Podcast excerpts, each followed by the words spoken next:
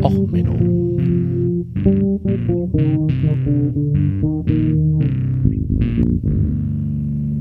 Der inkompetente Podcast über Dinge aus Militär, Technik und Computer, die so richtig in die Hose gingen. Herzlich willkommen zu Och Menno, dem Podcast, wo alles schief geht. Folge 42 in einem Boot ins Schwimmen geraten mit Gästen. Heute extra zur Jubiläumsfolge zur 42 habe ich mir einige Gäste eingeladen. Erstens den Jürgen und den Philipp von dem glorreichen Podcast Das Ach, der mich ja auch immer ein bisschen inspiriert und dazu gebracht hat, überhaupt richtig anzufangen mit dem Podcast. Hallo Jürgen. Oh, das macht mir das Herz warm. Ähm, Prost, ich stoße an hier auf deine 42. Danke, danke.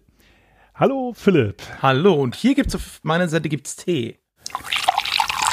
Prost. Wir werden heute auch sehr britisch, das passt. So, und dann habe ich mir natürlich noch den Mastermind hinter meinem Podcast eingeladen, der sich auch immer so schön mit einem Moin meldet, also den Björn vom Hobby Querschnitt. Hallo Björn. Hoi. Nicht moin. Ja, und da äh, von dem anderen Sven die 42. Warte, warte, warte, ich will auch noch auf deinen Podcast anstoßen. Moment. Okay. Herzlichen Glückwunsch, mein Lieber. Danke, danke. So, und der andere Sven ist auch da, weil der ja mit meinem Podcast Hallo, auch absolut verbunden ist und weil die 42 ja seine Lieblingszahl ist und er unbedingt in der Episode 42 dabei sein wollte. Ganz, ganz dringend. Ja, Prösterchen, Glückwunsch zu 42, hallo und äh, danke, dass ich da sein darf. Bitte, bitte. Ich hoffe, das Nüsschenglas ist jetzt heil geblieben. Ich habe damit gegen die Spindel von meinem äh, Mikrofon angestoßen. Das hätte ich vielleicht lieber nicht getan. Es hört sich so an, als ob das Nüsschenglas jetzt sich verabschiedet hat. Gut. Dem Nüsschenglas ähm, geht's gut. Okay, dann wunderbar. Äh, dann ist erstmal das Wichtigste auf der Ende der Leitung heile. Ähm, so, ich habe äh, heute auch bewusst die Jungs vom Ach eingeladen, weil ich nochmal auf eure Nullnummer ansprechen wollte. Also die Doppelnullnummer. Die legendäre Doppelnull. Genau, da habe ich übrigens gleich noch eine Frage an Sven. Du kommst ja auch aus Kiel oder hast da längere Zeit gewohnt. Ich komme nicht aus Kiel, äh, aber ja, ich habe da eine ganze Weile gewohnt, das ist wahr. Weißt du denn, was die Doppel-Null-Folge von Das Ach mit Kiel zu tun hat? Hm, um ehrlich zu sein, habe ich nur ein paar ganz wenige ausgewählte Folgen vom Ach gehört. Äh, das muss ich vielleicht nochmal noch mal reparieren, aber meine Playlist ist immer so lang und ach, es tut mir furchtbar leid. Nein, ich habe keine Ahnung. Der Folge ist eine Statue gebaut worden in Kiel. Das wissen die beiden in wahrscheinlich Kiel? selber nicht. Ich überlege gerade, äh, das höre ich zum ersten Mal. Ja, Was? Er, erzähl doch mal dahin? grob die Geschichte. Ähm, ja, kann man die grob erzählen, ohne gleich die Pointe zu verraten? Schwierig, ne? Ja, ich würde jetzt, man könnte mal bis zu dem Zeitpunkt erzählen, wo schlimme Dinge passieren. Oder bis kurz davor. Ich versuch's mal mit so wenig Worten wie möglich. Ich habe tatsächlich auch meinen mein Skript von damals nochmal rausgekramt. Ähm, für die, die es nicht wissen, ich bereite mich immer sehr, sehr ausführlich auf solche Episoden vor und formuliere tatsächlich jeden Satz, den ich sprechen möchte, aus. Ähm, das habe ich jetzt für euch hier ein bisschen zusammengefasst, damit wir nicht ganz so lange, nicht ganz so lange heute hier zusammensitzen. Also ich versuche es mal so kurz wie möglich ähm, bis zu den interessanten Punkt zusammenzubringen. Ihr müsst euch vorstellen, wir sind im Zweiten Weltkrieg und zwar äh, ziemlich am Ende des Kriegs, am 6. April 1945. Und ähm, wir haben einen Herrn, der ist gerade 27 geworden und der übernimmt jetzt zum ersten Mal das Kommando über ein eigenes U-Boot. Das ist das U-Boot U-1206.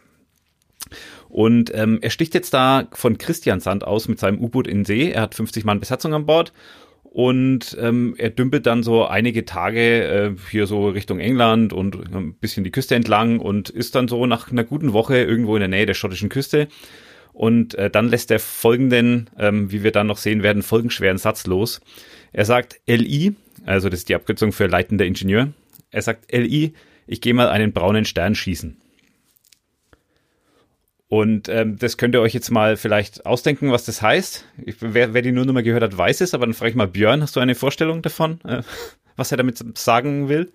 Ja, ich habe da so eine gewisse Vorstellung. Wir haben im Vorgespräch auf Twitter da noch mit einem Kollegen drüber gesprochen.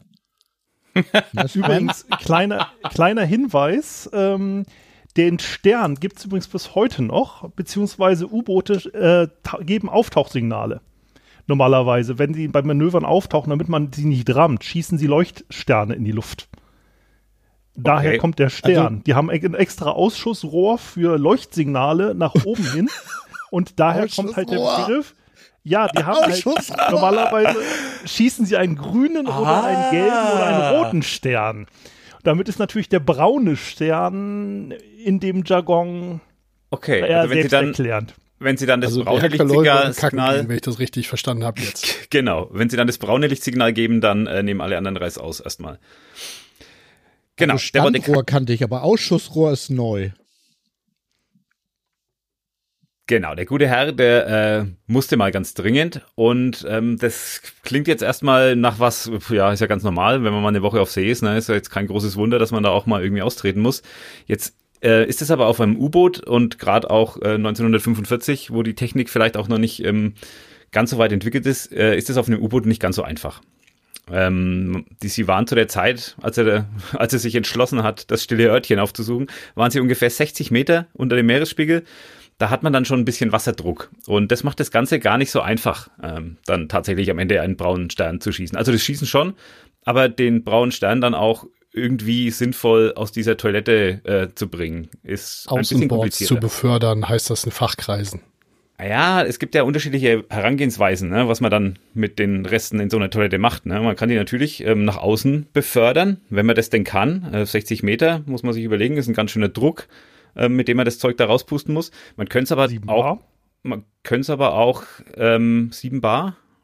Ja, Ja, kommt hin, Bar ja. Überdruck, wenn man von dem Genau. ein Bar äh, Normaldruck ausgeht, ja.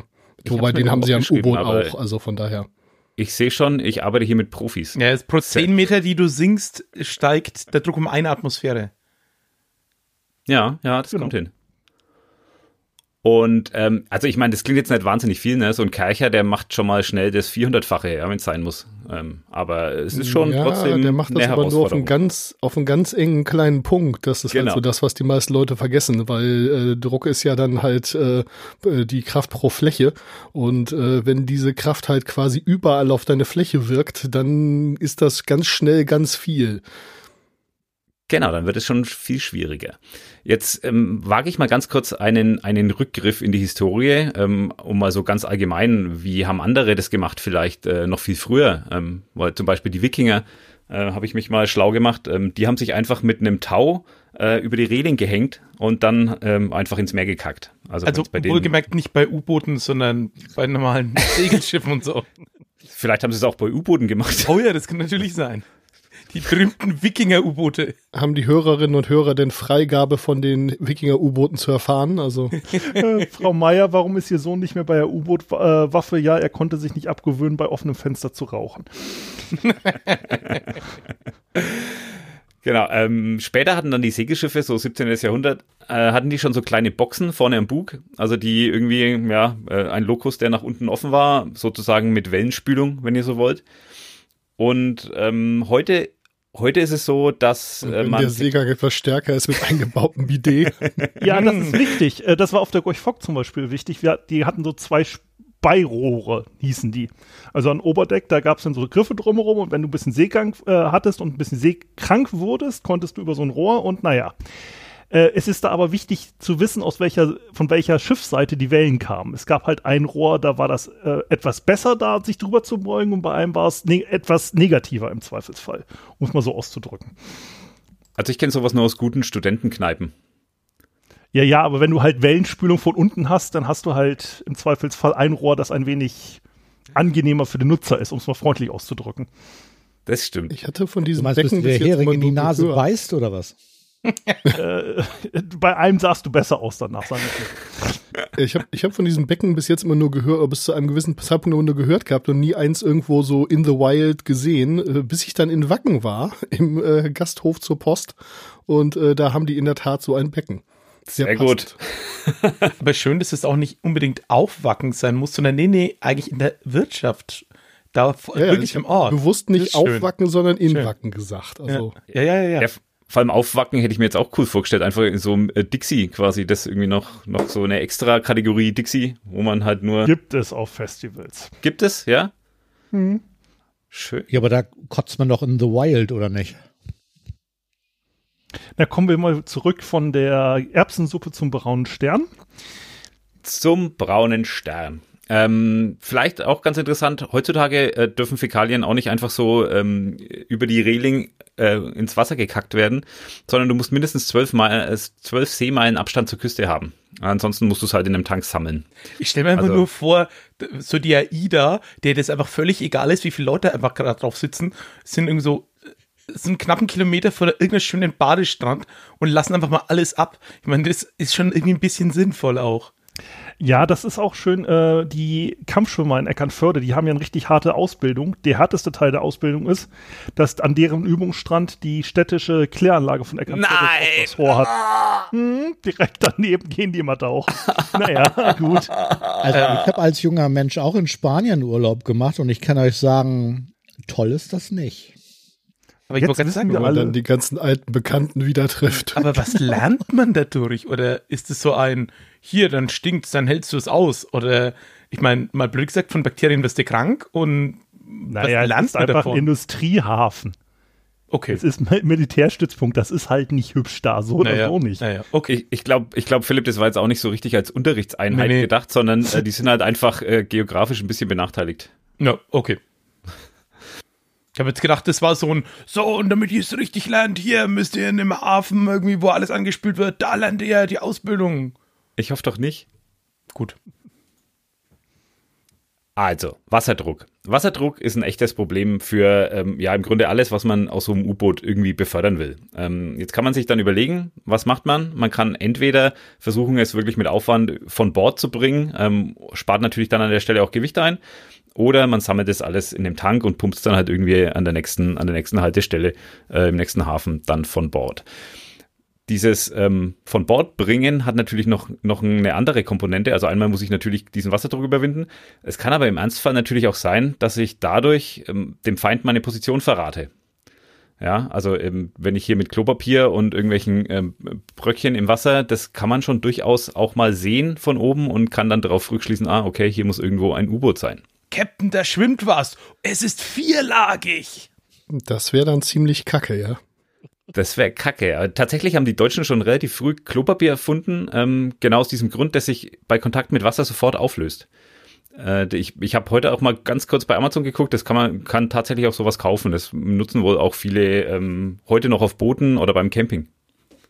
Kleiner Hinweis, Sollte das man ist natürlich auch nicht so in, schwitzige Hände haben. ja, das ist auch in Ländern wie zum Beispiel, ich bin mir nicht ganz sicher, ob Japan noch der Fall ist, aber es gibt etliche Länder, wo es nicht üblich ist, dass du einfach das Klopapier wie bei uns, Südamerika. äh, ja, auch Griechenland teilweise, Türkei. wo halt die, ähm, ja, die äh, Rohre nicht darauf ausgelegt sind, dann auch noch Papier mit zu transportieren. Ja, und du hast ja in Südamerika normalerweise extra Mülleimer. Denn Genau. in den Toiletten. Ist in Griechenland Da waren wir denn Fall. in Buenos Aires, kurz vor, nee, Santiago de Chile, oh, keine Ahnung mehr. Kurz vor einem unserer Flüge waren wir noch in so einem großen Einkaufszentrum da. Richtig modern. Die hatten moderne Kloanlagen, dicke Rohre, musste man nichts hinschmeißen, deswegen hatten die auch keine Mülleimer in den Toiletten. Das haben aber die ganzen Besucher halt nicht gewusst und haben es dann halt einfach so bergeweise in die Ecke geworfen. Das hat natürlich die Gesamtatmosphäre Mm. verbessert. Okay, äh, zurück zu, zu unserem U-Boot. Ja, tatsächlich, das mit dem äh, gesonderten Mülleimer ist wohl auch bei, bei Leuten auf Booten heute noch verbreitet. Also äh, wenn die, die Anlage, da gibt's wohl so zerkleinere auch, aber wenn die nicht besonders groß dimensioniert ist, dann, ähm, um auf Nummer sicher zu gehen und da nichts zu verstopfen, glaube ich, äh, sammeln die dann auch ihre Papiere gesondert. Mir sei der Einwurf erlaubt, dass in meinem Wohnwagen dieser Mülleimer auch vorhanden ist. Ja, Ja, genau, hast Wohnwagen auch- ist, ist auch üblich. Du hast Ja. an Bord halt auch so bis heute noch so Nassmüllanlagen und Vakuumabsauganlagen für Toiletten, ähm, wo es dann auch bis Offizierslevel an manchen Borden, äh, Schiffen immer noch die Regel gibt, wer verstopft, macht selber sauber, weil so eine Vakuumanlage reinigen kann auch Nebenwirkungen haben. Also ja, als ich auch ich Bock sagen. Weihnachtswache hatte, haben sie hier nämlich vergessen, die, den Container auszuleeren. Also das war aber nur für die Biomüllanlage. Die hat aber angefangen zu gären. Und ich hatte halt irgendwie 27., 28. Wache, stand draußen vorm Schiff, schön Oh. schnuppelig, hab mir, hab mir einen Arsch abgefroren und wunderte mich, warum meine Ablösung bleibt. Weil die haben sich alle über mich lustig gemacht, ist, dass ich der Idiot war, der in Ausgehuniform vom Schiff stehen musste, während die anderen schön im Warmen saßen. Ja, ich habe dann irgendwie vier Stunden gestanden, keine Ablösung. So, irgendwann bin ich reingestiefelt, scheiß drauf, wo denn vorne die Wache ist. Wir waren ja nur so sechs, sieben Leute und es war im Stützpunkt. Dann komme ich rein, sitzen die alle da im Blaumann und ich so, was ist los mit euch? Halt die Fresse. Da ist diese blöde Nassmüllanlage explodiert und die haben irgendwie vier Stunden damit verbracht, irgendwie vergammelten Brokkoli aus dem Schiffsmaschinenraum abzuwischen. Mm. Ich nur so, schau Jungs, ich stehe dann mal wieder draußen. Ich bin ich wieder umgedreht, habe mich wieder vors Schiff gestellt. Das war dann der grüne Stern, So den die geschossen haben. Der grün-blaue Stern, ja. Wer ja, weiß, das ist halt schon echt hart. Also ich sag mal, dieses im, im Mülleimer sammeln, das klingt natürlich im ersten Moment nicht schön und das ist auch nicht unbedingt schön. Aber äh, wer ich schon mal so eine, äh, also ich kenne es nur von Bootstoiletten, auseinandergebaut, sauber gemacht, äh, irgendwie gewartet und wieder zusammengesetzt hat, der weiß halt, äh, was nicht schön ist. Ja, das ist eine ganz andere Dimension von nicht schön. Da brauchst du auch das Speibecken gleich wieder im Zweifelsfall. Nee, ich kenne auch so viele Leute, die tatsächlich ähm, so ein Caravan haben oder eben ein äh, Wohnmobil und sagen, ja, sie benutzen die Toilette von dem Ding nie, weil da muss man die sauber machen und den ganzen Kladderadatsch. Wenn selbst bei halbwegs modernen Sachen hast halt immer noch Sachen, die du abspülen, abwaschen, desinfizieren und so weiter musst. Ja, wir hatten in Wacken das Problem, ich hatte eine äh, Campingtoilette mit, äh, speziell damit äh, die Leute im Camp, die sich halt nicht im Zweifelsfall einfach irgendwo hinstellen können, vielleicht nachts mal raus müssen oder so, halt nicht so weit laufen müssen. Und naja, irgendwer hatte dann im Dunkeln halt nicht gerafft, dass das Ding schon ziemlich voll war. Und ähm, naja, da stand's dann halt schon über Gebühr drin. Und normalerweise kann man den unteren Teil einfach abnehmen und wie ein Kanister entleeren. Das ging jetzt halt so nicht mehr. Ja, es fanden sich dann zum Glück Freiwillige, die nicht ich waren, um sich darum zu kümmern, aber es war auch nicht schön. Mm. Aber die beiden, die das zusammen gemacht hatten, hatten, glaube ich, echt eine Bonding-Experience. Also die waren hinterher, waren die sowas von dicke miteinander, nachdem sie das zusammen durchgemacht haben. Es hatten auch so, nachdem wir uns dann dran gewöhnt hatten, wie beschissen die Situation war, äh, war es eigentlich ganz lustig. Eigentlich würde ich sagen, war, es war voll Kacke, oder? Kann man da nicht Nee, lieber das mit dem Abpumpgerät? Es war größtenteils Pipi, aber äh, ja, das hätte man sicherlich alles irgendwie machen können, aber naja, Gott, was soll's. Das hat irgendwie funktioniert. So, ja, okay. Also es, ich sehe schon, das ist ein, ein Thema, das die, die Gemüter auch bewegt. Ja, Da hat jeder so eine Anekdote irgendwie dazu parat. So, wir sind immer noch bei sieben Bar Unterschied außen und innen. Genau, sind wir immer noch. Ähm, kurz vorher war es noch so, also gerade zum Beispiel die Engländer hatten im Ersten Weltkrieg U-Boote der Klasse E. Ähm, die hatten da schon relativ äh, komplexe Systeme, um dann auch diesen Druckunterschied irgendwie auszugleichen und das Zeug von Bord zu bekommen. Aber die waren so kompliziert, dass der, der Kapitän meistens einfach nachts aufgetaucht ist und die Leute über Bord scheißen hat lassen. Also das, das wollte er keinem zumuten. Und ähm, so ähnlich war es auch auf der U1206. Das war sogar so weit ähm, oder so kompliziert, dass es eine eigene Ausbildung dafür gab. Also es wurden extra Leute in der Crew äh, von so einer U-Boot-Besatzung ausgebildet. So eine, also es war jetzt kein Vollzeit-Klospülingenieur, aber es gab Leute, die hatten eine Zusatzausbildung, um diese ähm, Hightech-Toilette zu bedienen. So zum Beispiel unser Heizer Möbius. Also das war ähm, in der Crew von Kapitän Schlitt, äh, der, der äh, Klospülfachmann sozusagen. Und das war eigentlich der Einzige, der, der wirklich wusste, äh, wie dieser Apparat denn genau funktioniert. Denn, also, ja, ihr, ihr wisst ja wahrscheinlich, ihr seid mehr Ingenieur als ich. Ähm, um diesen Druckunterschied auszugleichen, braucht man irgendwie was, womit man auch Druck aufbaut. Und das macht man am besten, indem man irgendwo mit Ventilen irgendwas abriegelt, irgendwo Druck aufbaut und dann das Zeug irgendwie rauspumpt. So mein, mein laienhaftes Verständnis von der, von der Thematik. Ja, Genau, das klingt auf jeden Fall nicht ganz verkehrt. Ich meine, es gibt halt noch einen anderen Weg, äh, wenn man wirklich jetzt Feststoffe rausbefördern möchte, so macht man es halt bei Torpedos. Da macht man dann halt das Ding in, in den Druckbehälter, macht auf der einen Seite zu, macht auf der anderen Seite in Anführungszeichen einfach auf, beziehungsweise lässt einströmen. Und äh, ja, gut, der Torpedo oder auch der Minentaucher, den man da reinlegt, bewegt sich ja dann von selber raus. Okay, genau. Das wäre dann wahrscheinlich die Alternative. Ich weiß nicht, ob das dann in, in so einem WC-Fall, ob das da so eine gangbare Technik ist. Nee, so Eigenantrieb hat es meistens nicht, was du da hinlegst. Also wenn du da Eigenantrieb drin hast, solltest du Dann, dann stimmt was nicht. Nee. nee, ich dachte, dass das dann irgendwie von selber halt, wenn Wasser reinkommt, dass sich das dann mit der Zeit von selber rausspült. Aber ich glaube, dass das ähm, eher was ist, genau für Feststoffe und Taucher vielleicht. Okay, also ähm, wir hatten also an Bord der U1206 einen äh, wirklich extra ähm, hochgradig äh, spezial ausgebildeten Experten äh, für unser Toilettenproblem. Und ähm, ich habe auch ein Buch ähm, von einem Herrn Jochen Brennecke über deutsche U-Boote, der, der sich auch dieses Toilettensystem irgendwie hergenommen hat und darüber Folgendes schreibt. Im Prinzip funktioniert diese neue Einrichtung denkbar einfach. Unter dem üblichen Trichter wurde lediglich ein druckfester Kasten angebracht, der durch besondere Sperrschieber geöffnet, geschlossen und vor allem nach einem sinnreichen Verriegelungssystem mit Pressluft ausgedrückt werden kann, um den außenstehenden Unterwasserdruck in größeren Tiefen zu überwinden. Ich finde das Wort sinnreich sehr schön. Ja, er hat es im Grunde jetzt auch so formuliert wie ich, nur ein bisschen geschwollener. Würde ich Wie sagen. kommt man auf die Idee, so ein Buch zu kaufen? Ähm, also ich bin tatsächlich bin ich über diese G Geschichte, ich glaube, auf Wikipedia gestolpert, habe mir dann gedacht, ist das geil, da muss ich mehr drüber erfahren und habe mir dann die einzelnen Quellenangaben unter, unten an dem Wikipedia-Artikel zu diesem U-Boot durch, durchgeguckt. Und da stand dieses Buch dabei. Und dann habe ich mir das, ähm, ich glaube, gebraucht Ja. irgendwo, ich glaube, neu gab es das gar nicht mehr, aber irgendwo gebraucht habe ich mir das dann Andere Podcasts haben Audio-Equipment, Besorgungsprobleme. Das Ach hat ein leichtes Problem mit Bücherregalen. Äh, das stimmt. Ja, jeder ich Folge gar nicht, Vier Problem, ja. Dafür, dass es ein Problem wäre, müssten wir das erstmal eingestehen. Also ich habe tatsächlich meistens nur ein Buch pro Folge, aber ähm, bis ich dieses eine Buch gefunden habe, das ich für die Folge dann auch tatsächlich äh, verwenden will, brauche ich schon mal irgendwie, also muss ich mir vier, fünf Bücher kaufen, bis eins dabei ist, das ich dann auch wirklich in eine Folge verarbeite. So. Das ist Und bei mal, mir wenn so du das mit Buch jetzt bei. Amazon gekauft hast, was kam denn dann für Vorschläge für weitere Kau Käufe? Das willst du gar nicht wissen. Und worum ging es bei diesem Buch jetzt global? Ich weiß nicht, ob du das vorhin gesagt hast, ob ich das einfach nur nicht gehört habe. Also das war tatsächlich ein allgemeines äh, Buch über deutsche U-Boote. Also da waren verschiedene. U-Boot-Typen aus verschiedenen Jahrzehnten. Ähm, das war tatsächlich Zufall, dass jetzt da genau dieses äh, U-Boot und die Toilette genauer beschrieben waren. Ach, das war kein ja Spezialbuch, auch ein Buch auf über- hoher See. Ah ja. Das Nee, hätte ja auch nee, nee. ein Buch über, über Toiletten im Allgemeinen sein können, deswegen frage ich so doof. Ja, nee, war eine durchaus sinnvolle Frage. Nee, es war, ging ganz allgemein um, um U-Boot-Technik. Äh, Da an der Stelle vielleicht auch eine Referenz. Wir haben tatsächlich später noch, weil uns so viele Leute so viel zugeschickt haben, inklusive einen sehr, sehr junge Fan uns eben Bücher über Toiletten hat zukommen lassen, äh, haben wir dann tatsächlich Folge 14, die unvermeidliche Klo-Folge.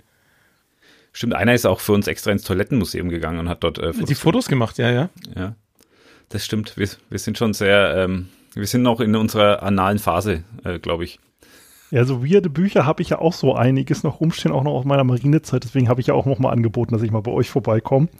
Ähm, ich habe da nämlich auch noch so ein paar sehr merkwürdige Bücher so von Admirälen aus aller Zeit, die dann ihre Memoiren geschrieben haben und erzählt haben, warum denn die Technik von 1850 oder was weiß ich, das die absolut unüberlegen und absolut glorreichste Technik überhaupt ist und man muss jetzt mal gefälligst alles danach ausrichten. Äh, ja, aber wie gesagt, zurück zu den deutschen U-Booten im Zweiten Weltkrieg. Das äh, finde ich aber super, das machen wir auf jeden Fall mal, weil ich glaube, unsere 42 steht ja auch bald äh, bevor. Wenn ich es mir so recht überlege. Vielleicht können wir das dann mal irgendwie äh, eintüten. Muss ich mal nachgucken, wann das ungefähr ist. Äh, genau, zurück zu unserem Unterseeproblem. Ähm, wie wir wissen, also jetzt ähm, alle Ventile, die das Ding hat, ähm, müssen irgendwie nach einem komplizierten Mechanismus äh, richtig geöffnet und geschlossen werden. Ganz wichtig aber vor allem in der richtigen Reihenfolge. So, das ist, das ist so, glaube ich, der Kern der, der Zusatzausbildung. Ähm, die Ventile müssen auf jeden Fall in der richtigen Reihenfolge äh, geöffnet und geschlossen werden. Oder andersrum, das ist so ein bisschen das Fatale an dem, an der Konstruktion, dass du das Ding tatsächlich unter mehr oder minder Gewaltanwendung einfach offensichtlich ja falsch bedienen kannst. Ja, da, da sind wir noch nicht ganz, äh, aber ähm, ich habe ein Zitat, jetzt habe ich mir leider nicht aufgeschrieben, von wem, aber es, es hat wohl einer, ähm, der bei dieser Toilettenentwicklung irgendwie dabei war, schon sehr früh festgestellt, Zitat, schon bei der Erprobung zeigte es sich, dass nicht jeder Seemann damit fertig wird. Also das war schon auch tatsächlich so, das konnte man nicht einfach jedem irgendwie erklären, okay, du musst jetzt den Hebel und den und da. Also man musste tatsächlich da irgendwie einen Profi mit an Bord schicken, der nach dem, äh, nach dem Toilettengang einfach das Ding spült.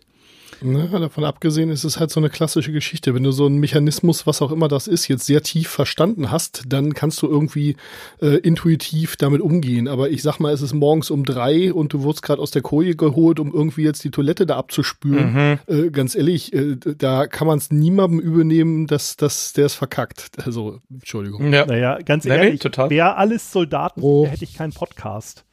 Also das ist halt das Ding. Alles, was man fehlbedienen kann, kann man fehlbedienen. Das ist die ganze Ja, Grundkonzept meines Podcastes. Das, das ist ja aber auch so eine typische Geschichte an Kriegstechnik oder ich würde jetzt sagen an Technik, die eigentlich so vielleicht ein kleines bisschen über den Prototypen-Status hinaus entwickelt wurde. Wenn man jetzt noch irgendwie zwei Jahre Zeit gehabt hätte, diesen Mechanismus zu äh, perfektionieren, dann hätte man halt alle Ventile so anordnen können, dass die sich gegenseitig blockieren und nur in der richtigen Reihenfolge auf und zu gehen. Genau. Nur, Murphy? wenn das Ding halt fertig werden muss, ähm, tja. Ja gut, deswegen baut man ja sowas nach dem äh, Null-Fehler-möglich-Prinzip, ne? Dass also äh, dann in dem Moment, wo man irgendwo so eine Fehlbedienung vornimmt, man halt, ja weiß ich nicht, einfach irgendeinen anderen Hebel im Weg hat oder dass die sich wirklich gegenseitig blockieren oder oder oder. Nur das ist nochmal ein ganz eigener Designschritt und das ist halt, also ich mache ja äh, öfter mal so Software für Industrieautomatisierung und ähm, wenn dann so Kunden oder in der Regel ja Mitarbeiter von Kunden fragen, so, ja Mensch, wieso können wir das denn nicht selber? Dann mache ich immer irgendwie unser, naja, nicht so richtig Backend, aber so die Seiten in der Software auf, wo man normalerweise nicht ohne Passwort hinkommt und sag so, weil das so aussieht, Freunde, und weil das irgendwie eine Woche dauert, das so zu machen, dass das ein normaler Mensch bedienen kann.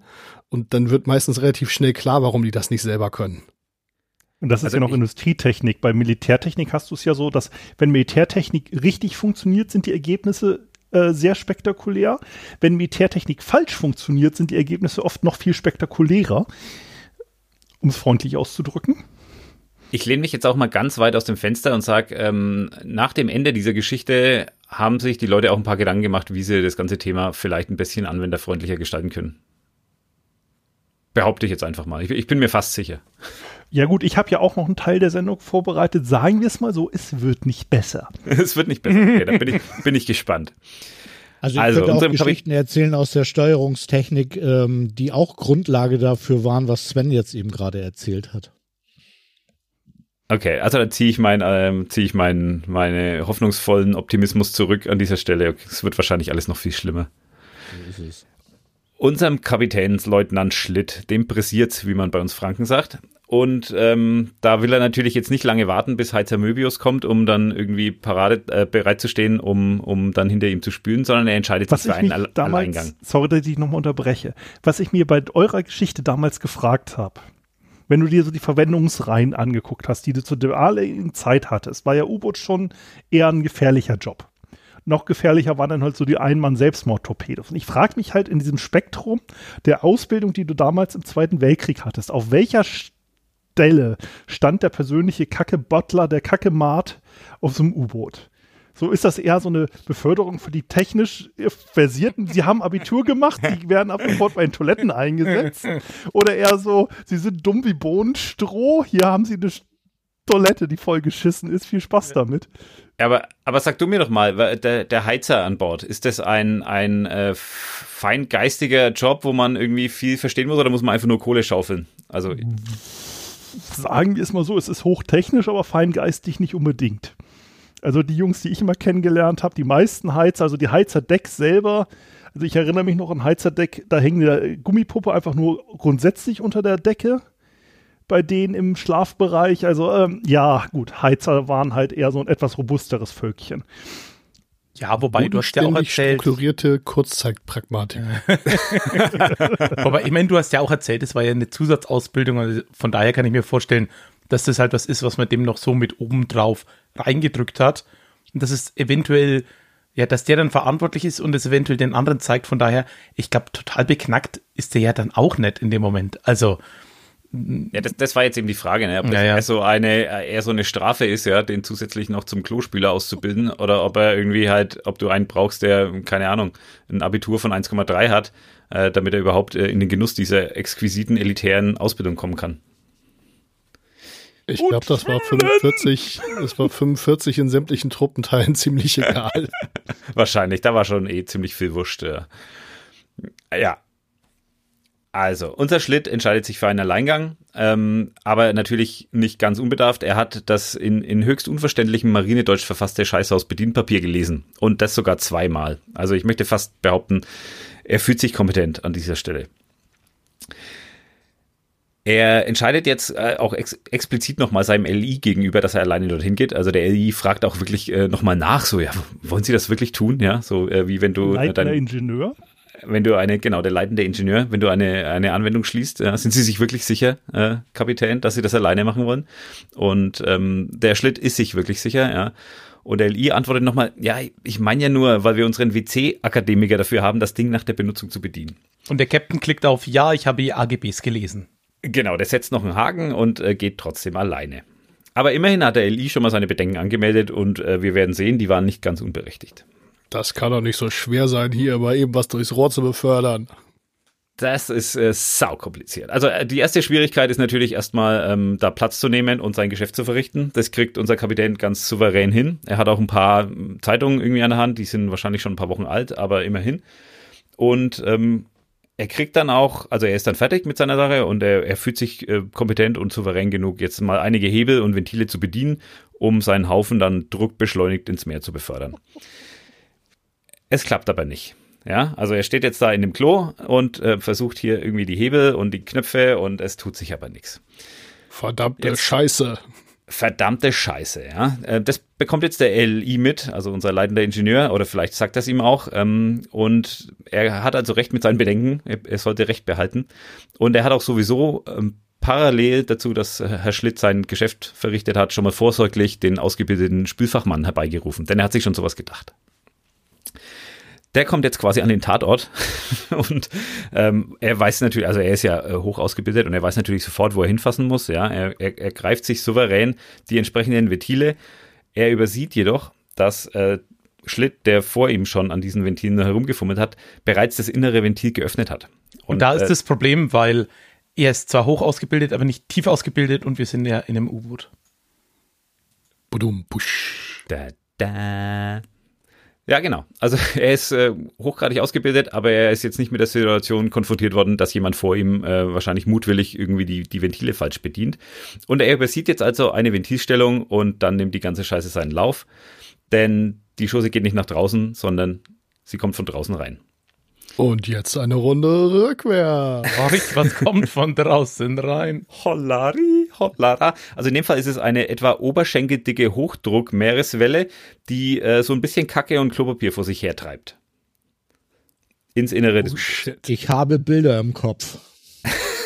Das ist schön. Das freut mich. Klingt jetzt nach viel Sauerei, aber ist ja noch nicht schlimm, ist ja nur Dreck. Ist ja Oder? noch nicht schlimm. Also wir sind in 60 Meter Tiefe. Wir haben gerade schon über den Wasserdruck geredet. Das sind ähm, 6 Kilogramm pro Quadratzentimeter. Oder 7? Oder 6? Ihr habt mir Ja, vorhin sieben, vorgerechnet. aber wir haben ja ist im, äh, wir haben ja im U-Boot auch noch einen. Das heißt, der Unterschied sind sechs. Ja, dann habe ich es mir doch richtig notiert. Jetzt habt ihr mich wirklich ins Wanken gebracht hier. Genau. 6 Kilogramm pro Das ist hier auch Menno und kein Wissenschaftspodcast, bitte. Wir können Ich uns hier mich aber- leisten, methodisch korrekt zu sein. Ich freue mich aber immer, wenn jemand, inkorrekt. wenn jemand uns als Wissenschaftspodcast wahrnimmt. So, dann muss ich immer lachen, aber ich freue mich innerlich immer. Also, 6 Kilogramm pro Quadratzentimeter. Wir haben schon gesagt, ein Kercher kann 400 mal so viel. Ähm, das ist nochmal eine ganz andere Hausnummer. Aber das reicht, um äh, jetzt diesen Heizer davon abzuhalten, dieses Ventil, also besser gesagt das äußere Ventil, ähm, jetzt entgegen dieser kacke Salzwasserwelle zu schließen. Also, ähm, es ist schon auch ein großer Wasserstrahl und der drückt dich dann doch schon mal so ein bisschen aus den Schuhen. Ja, ist genau der Punkt. Ne? Also der Kercher macht das dann halt irgendwie auf einen halben oder auf ein Viertel Quadratzentimeter und ich weiß nicht, wie groß das Rohr ist, aber sagen wir mal, so ein handelsübliches Rohr hat ja schon so Unterarmdurchmesser oder so, also auch bei so einer Marinetoilette. Und ja, das sind halt ein paar Quadratzentimeter mehr. Ne? Das Ding schiebt dich also besser als ein Kercher. Ich wollte sagen, Genau. jetzt sind wir ja eher im Bereich von so einem ähm, Wasserwerfer. Ja, Ah ja, das oder ist- das ist wahrscheinlich sogar Naja, aber mehr. eigentlich ist doch die Frage, das kommt doch aus dem. Klo und das geht doch senkrecht nach oben, oder? Naja, wie groß ist so eine Toilette, ne? Das ist eher so die äh, besondere Duschkabine mit dem besonderen Erlebnis. Ja, und wenn Ja. das Rohr irgendwie nach hinten weggeht, dann schießt das halt irgendwie durch die, ähm, also ich habe schon mal mit dem Kercher so eine Toilette sauber gemacht. Und wenn du in so eine. Schüssel reinschießt, dann Oh. schießt halt alles, was du da reingefeuert hast, direkt wieder zurück. Das heißt, die Dinger neigen dazu, das echt flächig zu verteilen. Das heißt, du hast dann so ziemlich hochdruckigen äh, Sprühnebel, der dir dann irgendwie da äh, quasi im, im Strahl entgegenkommt. Also ja, ich, es ist, glaube ich, schon echt eine dumme Situation. Ist doch aber schön, wenn man bei einem Fehler ein direktes Feedback gleich hat. Oh ja. Da dazu, kann diese, ja, dazu kann ich diese Tätigkeit nur empfehlen. Ich finde auch hochdruckigen Sprühnebel finde ich auch ein sehr schönes Bild. Das gefällt mir sehr gut. Oh, wo du immer mit dem Kercher bist, wir hatten das, äh, wir sollten dann auf einmal mit Schrubbern das Flugdeck sauber machen, weil äh, der Botschafter vorbeikam. Ich nur so, ich würde einen Kercher nehmen. Und der Oberleutnant damals, ich war ja noch Matrose, nee, nee, da, wir haben hier keinen Kercher, sie nehmen immer schön die Besen. Unser, der Decksmeister kriegte schon die Tränen in die Augen, weil wir die ganzen Besen kaputt gemacht hatten, weil ne, Flugdeck ist ja Sandpapier mehr oder weniger. Und da kommt irgendwann so ein Obermat noch vorbei. Also, ich weiß ja nicht, Herr Oberleutnant, aber der Matrose Uckermann hatte recht. Also, den Kercher haben wir gerade vorne an der Vorpeak. Also, wenn Sie den gebraucht hätten, hätten Sie nur was sagen können. Ja, danke. Also, ähm, dieses eindringende Wasser führt jetzt auch dazu, dass das U-Boot erstmal so einen richtigen ähm, Satz nach unten macht quasi. Also im, in, in dem Buch stand, es, es sinkt wie ein Stein nach unten, erstmal ein ganzes Stück.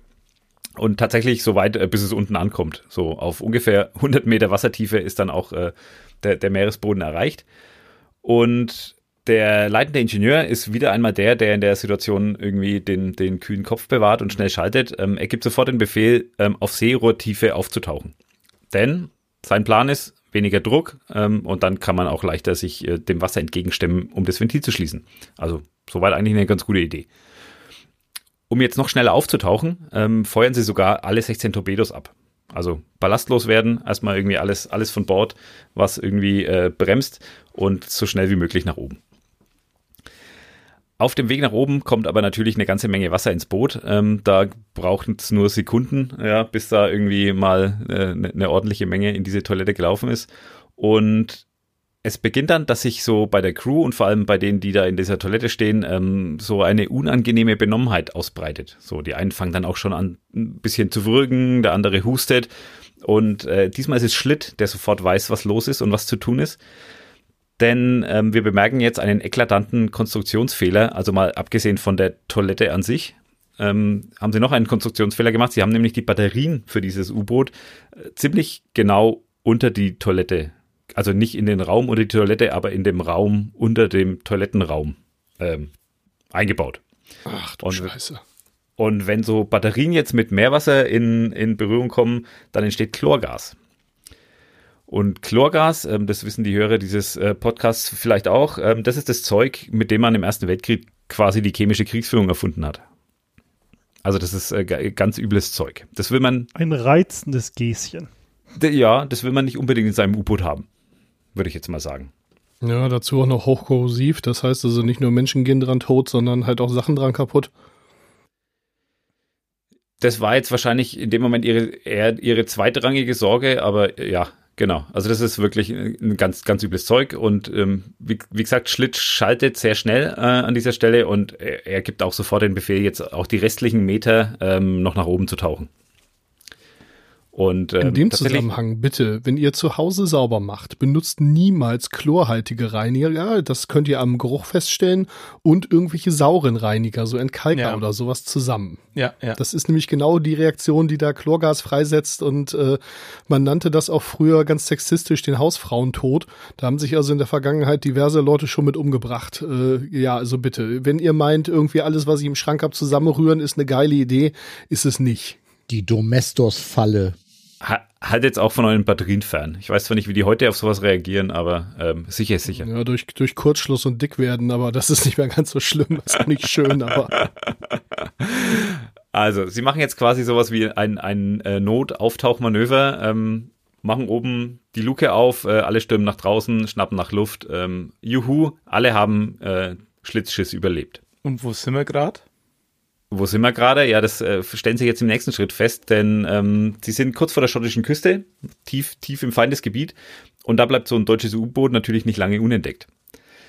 Und noch bevor die Mannschaft irgendwie checken kann, was eigentlich los ist und die Flugabwehrgeschütze äh, besetzen kann, ähm, haben die alliierten Bomber das, äh, das U-Boot schon aufs Korn genommen und es kommt schon ein, ein Bombenhagel auf äh, Kapitänsleutnant Schlitt und seine Crew herab. Zum Glück war er noch mal auf Klo. Zum Glück hat er vorher nochmal seine Bombe, seine Oh, Bombe abgeworfen. Es, ähm, sie haben jetzt ein bisschen Glück, also es gibt keinen direkten Treffer auf dem U-Boot, aber es geht doch einiges ziemlich in der Nähe runter, was dazu führt, ähm, dass einmal das U-Boot sehr schwer beschädigt wird, ähm, Tauch unklar gemacht wird und ähm, tatsächlich stirbt auch einer aus der Crew bei, bei der Bombardierung. Und das führt dann dazu, dass Schlitt ähm, aufgibt und äh, all seine Männer in, in Schlauchboote äh, verfrachtet, um das U-Boot zu evakuieren. Sie schaffen es dann tatsächlich auch mit diesen Schlauchbooten, sich ähm, an die schottische Küste zu retten. Wobei allerdings, äh, wenn man sich so die schroffe äh, schottische Landschaft vorstellt, ähm, da gibt es ganz viele Steilküsten und ähm, das ist dann auch gar nicht so einfach, mit so einem Schlauchboot an so einer Steilküste irgendwie auszusteigen. Ähm, bei diesem Versuch sterben nochmal drei Crewmitglieder, weil eines der Boote ungünstig ähm, vom Meer an diese Steilküste gedrückt wird. Die anderen 46, Schlitt inklusive, werden von den Engländern dann gefangen genommen. Oder von den Schotten, wahrscheinlich in dem Moment, ja, wenn sie in Schottland anlanden. So, Alter und an Schwede. der Stelle übernehme ich jetzt mal kurz. Nämlich, was mit unserem Shit-Schlitt passiert ist. Weiterhin. Das hat mich Jürgen in der Original 00-Folge nicht erwähnt. Oh, Schlitt du war hast hier der- noch mehr. Das finde ich. Ja, ja. Schlitt war dann drei Jahre in Großbritannien in Gefangenschaft.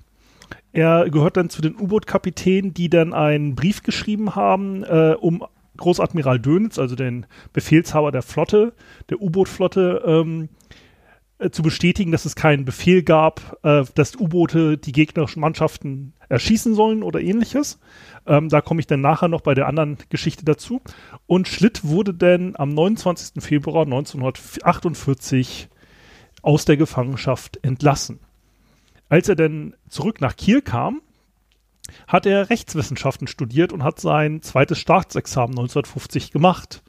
Daraufhin ging er in die Lokalpolitik und ist am 1. September 1964 Landrat im Kreis Oldenburg in Holstein gewählt worden und hat dann den äh, Kreis Oldenburg und Eutin zu dem neuen Landkreis Old, äh, Ostholstein zusammengelegt und am 25. April 1970 mit der Zusammenlegung dieses Kreises ist er dann auch in den Ruhestand gegangen. Natürlich, wie es sich für einen Politiker gehört, bleibt man nicht lange im Ruhestand. Also wurde er Verlagsleiter der Kieler Nachrichten. Okay. Und als, als er dann 1982 in Ruhestand ging, hat er darum gebeten, keine große Feier für ihn zu machen, sondern er hat sich ein Denkmal gewünscht. Und dieses Denkmal steht bis heute vor dem Verlagsgebäude des Kiel, der Kieler Nachrichten auf dem Nähe des Asmus Bremer Platzes und zwar ist die Statue des kleinen Zeitungsjungen. Ach, Ein jetzt habe ich gedacht, du Geschenk sagst von mir, das Schlitt. ist, das ist eine bronzene Toilette. Nein, aber ein kleiner Zeitungsjunge steht vor dem Verlagshaus. Aber eigentlich Nein, auch, Den hat ja- sich Schlitt persönlich gewünscht. ist der aber auch ein bisschen eine absurde Ansage. So, also Leute, irgendwie so viel Pomp und so viel Aufriss brauchen wir nicht machen wegen mir. Aber eine Statue hätte ich gerne. Nur eine kleine. Nur eine kleine. Und wie gesagt, äh, ich weiß nicht, ob Jörn die schon mal gesehen hat. Die ist halt, Nee. wenn du zum nee, wenn du zum internationalen Markt unterwegs bist, läufst du an der vorbei. Und Sven wird sie wahrscheinlich auch schon mal gesehen haben in seiner Zeit. Ja, ich kenne die auf jeden Fall. Cool. Also das ist jetzt Genau. wirklich ein Grund für mich, mal nach Kiel zu fahren. Äh, Das ist ja Wahnsinn. Also wir hatten tatsächlich, wir hatten nur die Kurzversion in unserer damaligen Episode, also dass er, dass er Landrat wurde und sich da irgendwie einen gewissen Namen gemacht hat. Und dann irgendwann, ähm, ich, es war dann 2009, glaube ich, äh, wo, wo er dann gestorben ist. Aber viel mehr hat man über den nicht mehr. Das ist ja super. Ja, dann kommt doch einfach zum Kieler Podcast-Tag. Das ist sowieso eine geile Veranstaltung und äh, da können wir dann zusammen eine Live-Folge machen. Oh ja. Oh, das wäre der Hammer. So, und jetzt kommen wir zum nächsten deutschen U-Boot. Ich bin auf die Geschichte übrigens äh, durch den Inspekteur der deutschen Marine gekommen. Schöne Grüße hier an den ehemaligen Chef, der wird die Folge wahrscheinlich nicht hören, aber der hat mich auf Twitter draufgebracht. Ähm, der hatte nämlich, ähm, eine Amerikanerin hatte stolz getweetet, dass sie ein deutsches Nazi-U-Boot gesehen hatte. Und zwar in einem Museum in den USA. Woraufhin der Inspekteur getwittert hatte, ach komm bei uns vorbei, wir haben auch ganz viele tolle U-Boote. Er war da gerade frisch auf Twitter, das ist ja jetzt auf einmal sehr neue Mode, dass viele äh, Admiräle und Kapitäne und auch andere höhere Soldaten anfangen jetzt zu twittern. So vor ein paar Jahren wäre es noch total undenkbar gewesen, jetzt twittern sie halt. Und da hatte er halt getwittert, ja, komm bei uns vorbei, kannst du U-Boote gucken. Dass es sich um ein Nazi-U-Boot äh, handelte, hatte er anscheinend so ein bisschen übersehen. Da habe ich dann mal recherchiert, um welches U-Boot es sich handelt. Und dachte ich mal, okay, gehen wir doch mal drauf ein. Es gibt nämlich nur drei U-Boote, die während des Krieges vom Gegner aufgebracht wurden. Denn das erste ist die HMS Graf. Das ist ein britisches U-Boot vom deutschen Typ 7C. Nämlich, äh, es war eigentlich erst U570, wurde am 21. Mai 1940 äh, gebaut bei Blom und Fuss in Hamburg und ähm, lief dann unter Kapitänleutnant Ramelow äh, aus 1941 und war erstmal so auf einer Ausbildungsfahrt und hat sich danach äh, für die erste Feindfahrt Richtung Island äh, bewegt und wollte dort dann abends mal auftauchen, Batterien laden und so weiter, wie man es so halt kennt. Der Kaloi guckte einmal mit dem Periskop rum, guckte, okay, alles klar, können auftauchen. Sehe keinen Feind, keinen Flieger, keine Schiffe, alles klar. Was er nicht sah, war ein Lockheed äh, Hudson, der auch gerade frisch im Dienst gestellt wurde. Das war ein U-Jagd-Bomber, der zu seiner ersten Anti-U-Jagd-Patrouille unterwegs war. Der befand sich nämlich direkt über der Auftauchstelle des U-Boots und war dadurch durch das Periskop nicht zu sehen. Das Flugzeug sah das U-Boot, fing sofort an, Wasserbomben zu werfen. Eine dieser Wasserbomben beschädigte gleich äh, das ähm, Ruder. Und, und, hat den Captain äh, ein bisschen nass gemacht. Ja, und die Panik, äh, die Besatzung geriet dann natürlich auch in Panik, weil sie war ja gerade komplett frisch, gerade erste Ausbildungsfahrt, so nach dem Motto. Und ähm, der Kommandant geriet auch in Panik und angeblich, angeblich soll das ähm, Flugzeug eine weiße Fahne am Turm gesehen haben und hat daraufhin den Angriff eingestellt und hat das U-Boot einfach nur weiterhin umkreist. Welche Farbe hat noch Und es dauerte. naja, es dauerte dann einige Stunden, dann hatten Vor- oder nach einige, ähm, einige Schiffe herangeführt und auch ein Flugboot, äh, das in der Nähe landen konnte. Und die äh, Besatzung wurde dann gefangen genommen und das Schiff wurde nach Island geschleppt. Die Besatzung hatte natürlich ausreichend Zeit, um alle Geheimmaterialien zu vernichten, aber sie trauten sich halt nicht, das U-Boot äh, selber zu versenken, weil halt jederzeit die Briten das Feuer hätten eröffnen können und damit die Besatzung hätten töten können. Eigentlich voll die gute Idee, einfach die geheimen Unterlagen auf dieses selbstauflösende Klopapier zu schreiben. Wenn sie ins Wasser fällt, sind, sind sie weg. Ähm, so ähnlich hat man das bei U-Booten wirklich gemacht. Oh. Die hatten sehr dünne Papierseiten äh, und äh, auch extra Säcke an Bord mit Löchern drin und äh, Bleigewichten, dass man, wenn man die über Bord wurf, hatte man halt gehofft, dass das Papier sich so schnell auflöst, dass man also, bis man die ähm, gerettet ah. hat. So. Es gab dann noch ein kleines politisches Nachspiel ähm, weil der die im Gefangenenlager sitzenden äh, U-Boot-Offiziere äh, wurden dann von anderen U-Boot-Offizieren ähm, erstmal vor ein Ehrengericht gestellt, weil man gesagt hat, das ist Feigheit vor dem Feind. Der erste Wachoffizier sagte auch, er würde seine Ehre durch einen Selbstmord wiederherstellen wollen. Das hat man aber abgelehnt. Das wäre ähm, zu wenig. Daraufhin hat er sich angeboten, aus dem Gefangenenlager. Zweimal. Aus dem Gefangenenlager wollte er fliehen, denn ähm, wollte er nämlich das Boot, das noch im Hafen liegt, äh, weiter selber versenken. Er wollte halt denn selber in den Hafen gehen, um das U-Boot noch selber nachträglich zu versenken. Er ähm, floh auch erfolgreich, wurde dann allerdings auf der Flucht erschossen. Ähm, wurde dann aber unter allen Ehren von den Briten beigesetzt.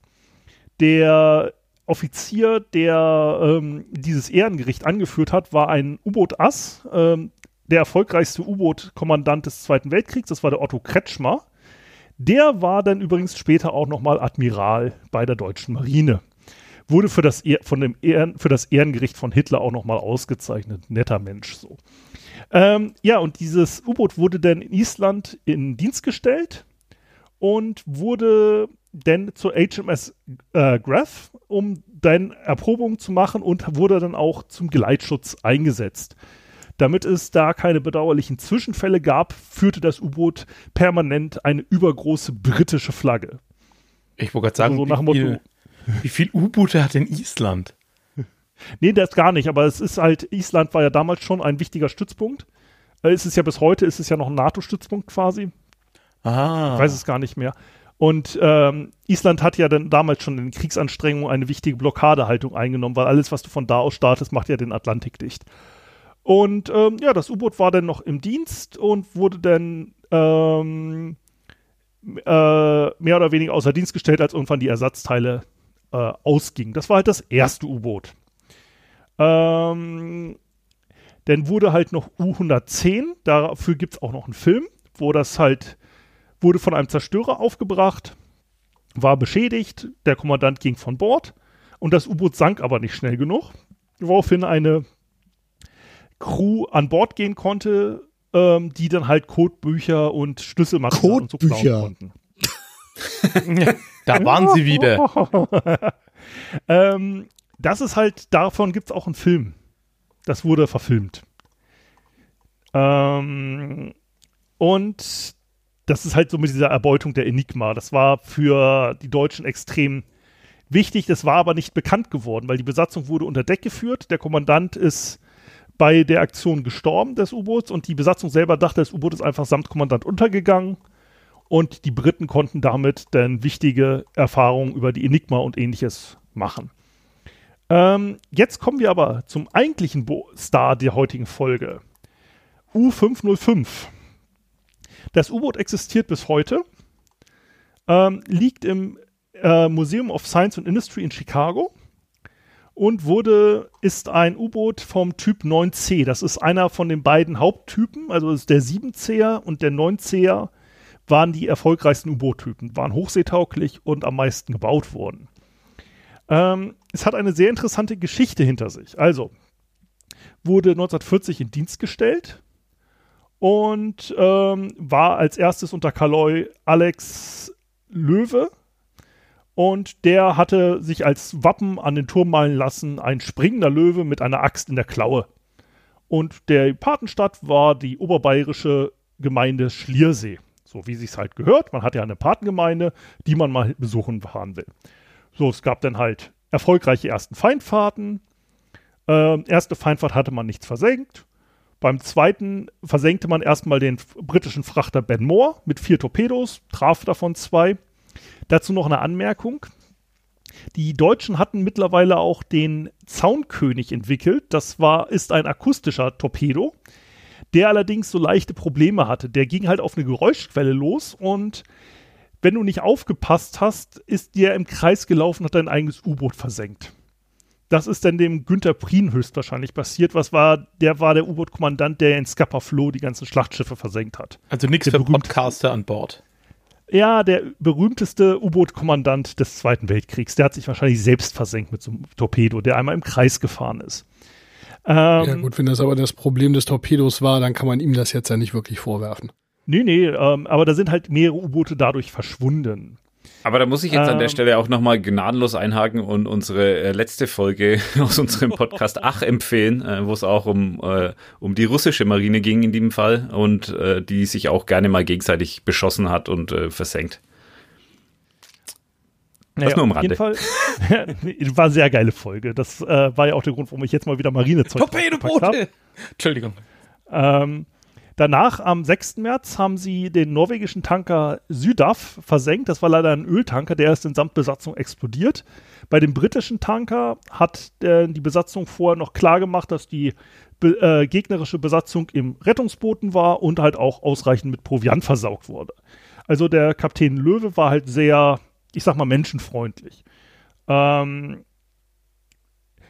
es ist ihm dann allerdings ein großer ähm, tragische Geschichte passiert. Er hat den Stückgutfrachter West-Irmo versenkt. Ähm, dabei konnten sich leider alle 44 Besatzungsmitglieder retten und wurden von einem Gleitschiff aufgenommen. Jedoch starben 10 von fün- äh, 65 afrikanischen Hafenarbeiter, die auch noch auf dem Schiff unterwegs waren. Deswegen leider für den Löwe mal eine Tragödie, dass er wirklich Leute verloren hatte. Und ähm, danach versenkte er noch den niederländischen Frachter Alpaca, auch mit einem Torpedotreffer. Und die Besatzung hat den Schiffbrüchigen erstmal noch geholfen, die Richtung Elfenbeinküste zu finden, so nach dem Motto, da müsst ihr lang mit euren Booten und haben danach sich vom Versenkungsort zurückgezogen. Also sie waren auf ihrer ersten Fahrt relativ erfolgreich. Also der erste richtige Feindfahrt, denn die dritte Feindfahrt haben sie auch wieder ordentlich Schiffe versenkt. Ähm, dabei dann sogar bei einem Schiff noch erstmal den äh, Überlebenden medizinische Hilfe zukommen lassen, denn beim nächsten Mal wieder ähm, äh, Essen vorbeigebracht. Allerdings haben sie dann auch aus Versehen ein neutrales Schiff versenkt. Das waren Kolumbianer, das wussten sie nicht. Die haben zu spät die Flagge gezeigt. Dabei sind dann leider die komplette Besatzungs äh, untereinander äh, Besatzungsangehörige ums Leben gekommen. Also Sorry. Insgesamt war, ja, insgesamt war das aber für das U-Boot eine extrem gute Feindfahrt. Und danach wechselte das Kommando zum Oberleutnant Peter Zesche. Ähm, der Löwe war insgesamt bei der Besatzung sehr beliebt, war sehr unkonventionell, sehr lockerer Führungsstab, äh, Art und Weise und wurde dann ähm, versetzt und sollte sich danach mit der äh, Logistik für die Atlantik-U-Boote beschäftigen. Er war halt ein relativ bekannter und beliebter Kommandant. Dafür hat man jetzt halt Ersatz gesucht und der Oberleutnant Peter Zesche kam an Bord. Unter Zesche wurde erstmal der Löwe vom T Turm abgepinselt. Das ist eigentlich eher schlechtes Omen, aber er war halt aus der Olympia-Crew. Das war die Crew von 1936, aus der auch sehr viele berühmte Offiziere des Zweiten Weltkriegs hervorgegangen sind, kurz vom Krieg natürlich. Und da hat er dann erstmal die olympischen Ringe drauf malen lassen. Aber ich meine, die Streitachs war auf dem Turm ja so schön, also hat er die Streitachs beibehalten. Er hatte also die friedlichen olympischen Ringe mit einer Streitaxt als Waffen auf dem Turm. Sehr sympathisch. Oh Mann, ey. Super Typ. Ähm, unter ihm gab es jetzt auch die ersten äh, Meinungsverschiedenheiten. Also es gab halt den Brauch, dass man das U-Boot mit Blumen geschmückt hat beim Auslaufen. Ähm, so, und da gab es halt den äh, Aberglauben, diese Blumen müssen vom Schiff entfernt werden, bevor das Festland außer Sicht gerät, weil sonst gibt es ein Riesenunglück. Der zweite Wachoffizier hatte schon beim Auslaufen, denn halt quasi sobald man außer Sicht war des Hafens, befohlen, diese Blumengirlanden zu entfernen, weil man ja gutes Glück für die Fahrt hatten wollte. Zesche im, äh, befahl dann halt empört, das zu unterlassen. Äh, der Offizier, der zweite Offizier sagte so, ja, aber das Unglück, das hat er nicht hören wollen und sagte, zack, die Girlanden bleiben dran, die fallen schon von alleine ab, wenn wir tauchen. So. Ähm, er hatte dann auch schon seinen ersten Erfolg am 1. November. Ähm, fuhr man dann in das Gebiet vor Trinidad. Sechs Tage später versenkte man den ersten britischen Frachter. So, das war schon mal der einzige Erfolg. Der sollte auch danach weiterhin nichts mehr weiteres kommen. Er äh, hatte danach nur Torpedofehlschüsse. Er sah einen unbekannten Frachter, befahl zu feuern, Torpedo versagte. So, danach gab es dann erstmal Probleme mit seinem äh, Funkmessgerät, also die Anlage, mit der man gegnerische Funksprüche einpeilte. So, damit konnte man sich halt auch nicht mehr vor äh, feindlichen Fliegern, die ja funken, rechtzeitig warnen. Aber der Kommandant dachte, ach naja, Gott, kleines Problemchen, fahren wir trotzdem über Wasser, da sind wir ja schneller. Da war, äh, kam jetzt halt dann auf einmal der erste britische äh, Flieger und warf erstmal vier Wasserbomben denen direkt auf den Kopf. Sie wunderten sich, wo kamen die auf einmal her, haben ja nichts über die Funkmessanlage gehört. Ähm, jetzt war das Problem durch diese Wasserbomben. Das Achterdeck war komplett im Eimer. Der Druckkörper war beschädigt an mehreren Stellen. Der Backbord-Tauchbunker, womit man halt die, äh, das Auf- und Abtauchen einleitete, war beschädigt. Der Treibstoffbunker hatte mehrere Lecks. Beide Dieselmotoren fielen aus. Und auf der, Bes äh, Besatz also auf der Brücke waren zwei Besatzungsmitglieder schwer verletzt. Der britische Flieger wurde übrigens durch die Detonationsdruck der Wasserbomben auch fast zerstört. Ähm, die äh, fünf Besatzungsmitglieder des Fliegers kamen durch ihre eigenen Wasserbomben um und der Flieger stürzte ab. Weil der war zu nah über der Wasser Wasseroberfläche und die Wasserdruck nach oben hat den Flieger zerstört. Also auf beiden Seiten quasi kleine Kratzer. Ja, kleine Klatzer, nur kleine Fleischwunden. Was war mit Ähm, dem Klo? unter Deck Das frage ich mich auch schon die ganze Zeit. Ey, was, was für ein Klo hat dieses U-Boot an Bord? Ich danke, dass du es fragst. Ich habe mich nicht getraut, ihn jetzt zu unterbrechen. mit so einer Ähm, das müsste eigentlich noch ein alter Typ gewesen sein. Müsste ich jetzt nachgucken. Ganz ehrlich, das ist ein 9 was der von der Toilette an Bord Was hat. ist das für eine Ähm, Vorbereitung? noch keine? Klos, Bitte. die haben noch keine Klos, die haben einfach hochgezogen. Unter Deck war jetzt unser Kommandant in wilder Panik und rannte bleich in der Zentrale und schrie die Mannschaft an und äh, dass man jetzt das Boot verlassen sollte. Ja? Er schrie jeden an, runter vom Boot, wir sinken, weg hier, weg hier, weg hier. Und das ist ja genau das, was man so als Besatzungsmitglied haben will. Ein Kommandant, der in Panik gerät. Das ist ja erstmal so das, was richtig Autorität und Zuversicht in die Lage ausstrahlt. Ja, das gibt nichts Besseres als so einen bleichen Kommandanten, der durchs Schiff geistert und sagt, alle weg, wir werden sterben. Er und die Techniker würden jetzt an Bord bleiben, war sein Plan, und würde U-505 schwimmfähig halten. Ähm, naja, daraufhin, äh, ich rannte ein wütender Maschinenmart zum Kommandanten und brüllte so nach dem Motto, Herr Alts Maul, ja, meine Techniker und ich, wir, ich habe jetzt aus Versehen einen Satz übersprungen, das war jetzt also, der Techniker sagte halt, hey, ich und meine Leute, wir kriegen das U-Boot wieder hin, du hältst jetzt das Maul und setzt dich in die Ecke. Was natürlich als Maschinenmart gegenüber dem Kommandanten schon ein deutliches Zeichen der kameradschaftlichen Zufriedenheit und Zusammenarbeit unter dem neuen Kommandanten ist, nicht? Ähm, es war tauchunfähig, es war äh, manövrierunfähig, hatte keinerlei Bewaffnung mehr, weil da die Flugabwehrgeschütze waren unbrauchbar geworden durch den Angriff. Aber man schaffte es jetzt durch den aufbrausenden Maschinenmarkt und die restliche Besatzung kriegten es jetzt hin, nach mehreren Reparaturen, nach Stunden, ähm, den Steuerbord-Dieselmotor wieder betriebsfähig zu kriegen. Und man hinkte jetzt langsam Richtung Heimat. Man kriegte es nach vier Tagen auch hin, wieder die Tauchfähigkeit herzustellen. Also bis zu 30 Metern. Das reicht also im, im Zweifelsfall äh, nochmal sich unter Wasseroberfläche zu verstecken, aber nicht tief genug, um jetzt wirklich operativ handeln zu können. Weil auch in so flachen Wassertiefen sieht man im Zweifelsfall aus einem Flugzeug das U-Boot.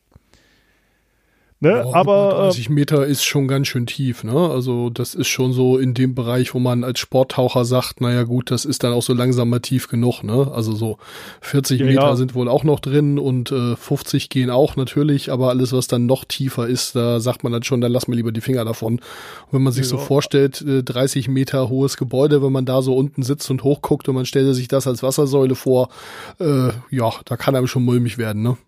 Und vor Ja, allem klar, gehen die meisten, die meisten Armbanduhren nicht mehr.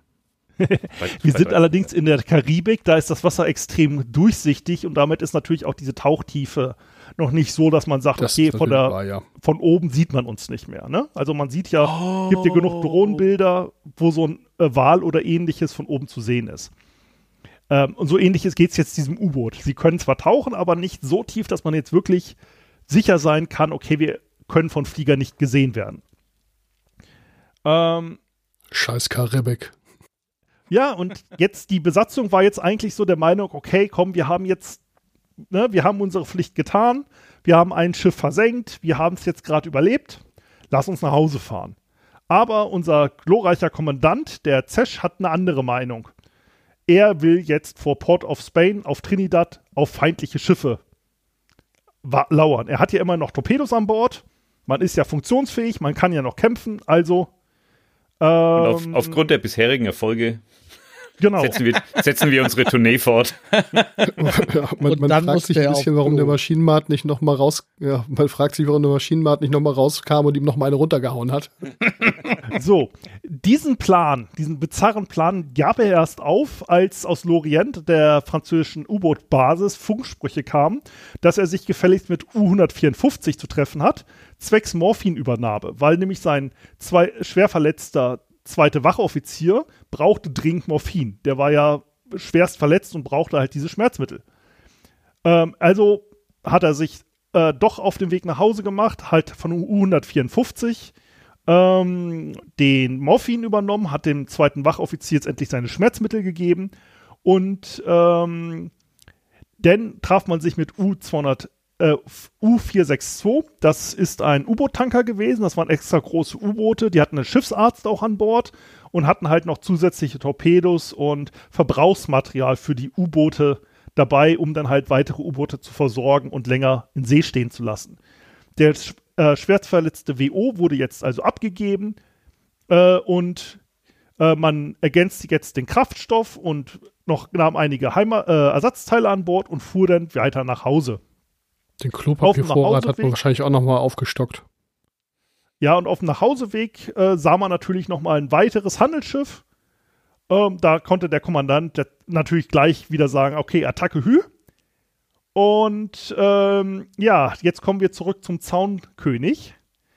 Dieser Torpedo wurde zu einem Kreisläufer, das heißt, er schoss ihn ab und traf das eigene Heck.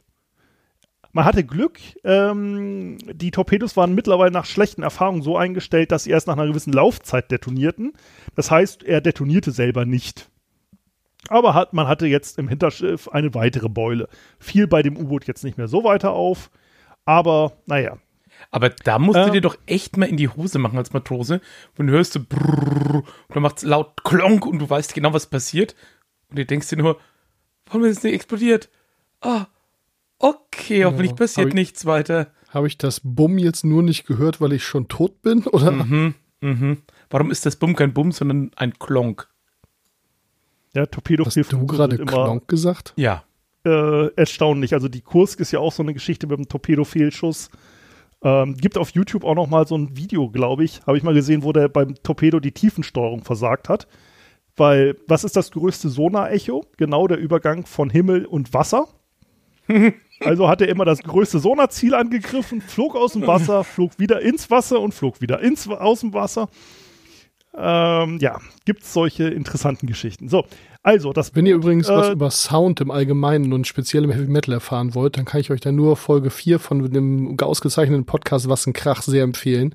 Die Folge heißt Sex, stilles Wasser und Rock'n'Roll. Da erfahrt ihr alles zum Thema Sound. Es hat zwar nichts mit irgendwas zu tun, aber ich wollte auch nochmal unseren Podcast pluggen. Sehr, sehr gut. Der, Sven, Der du bist verdient. großartig.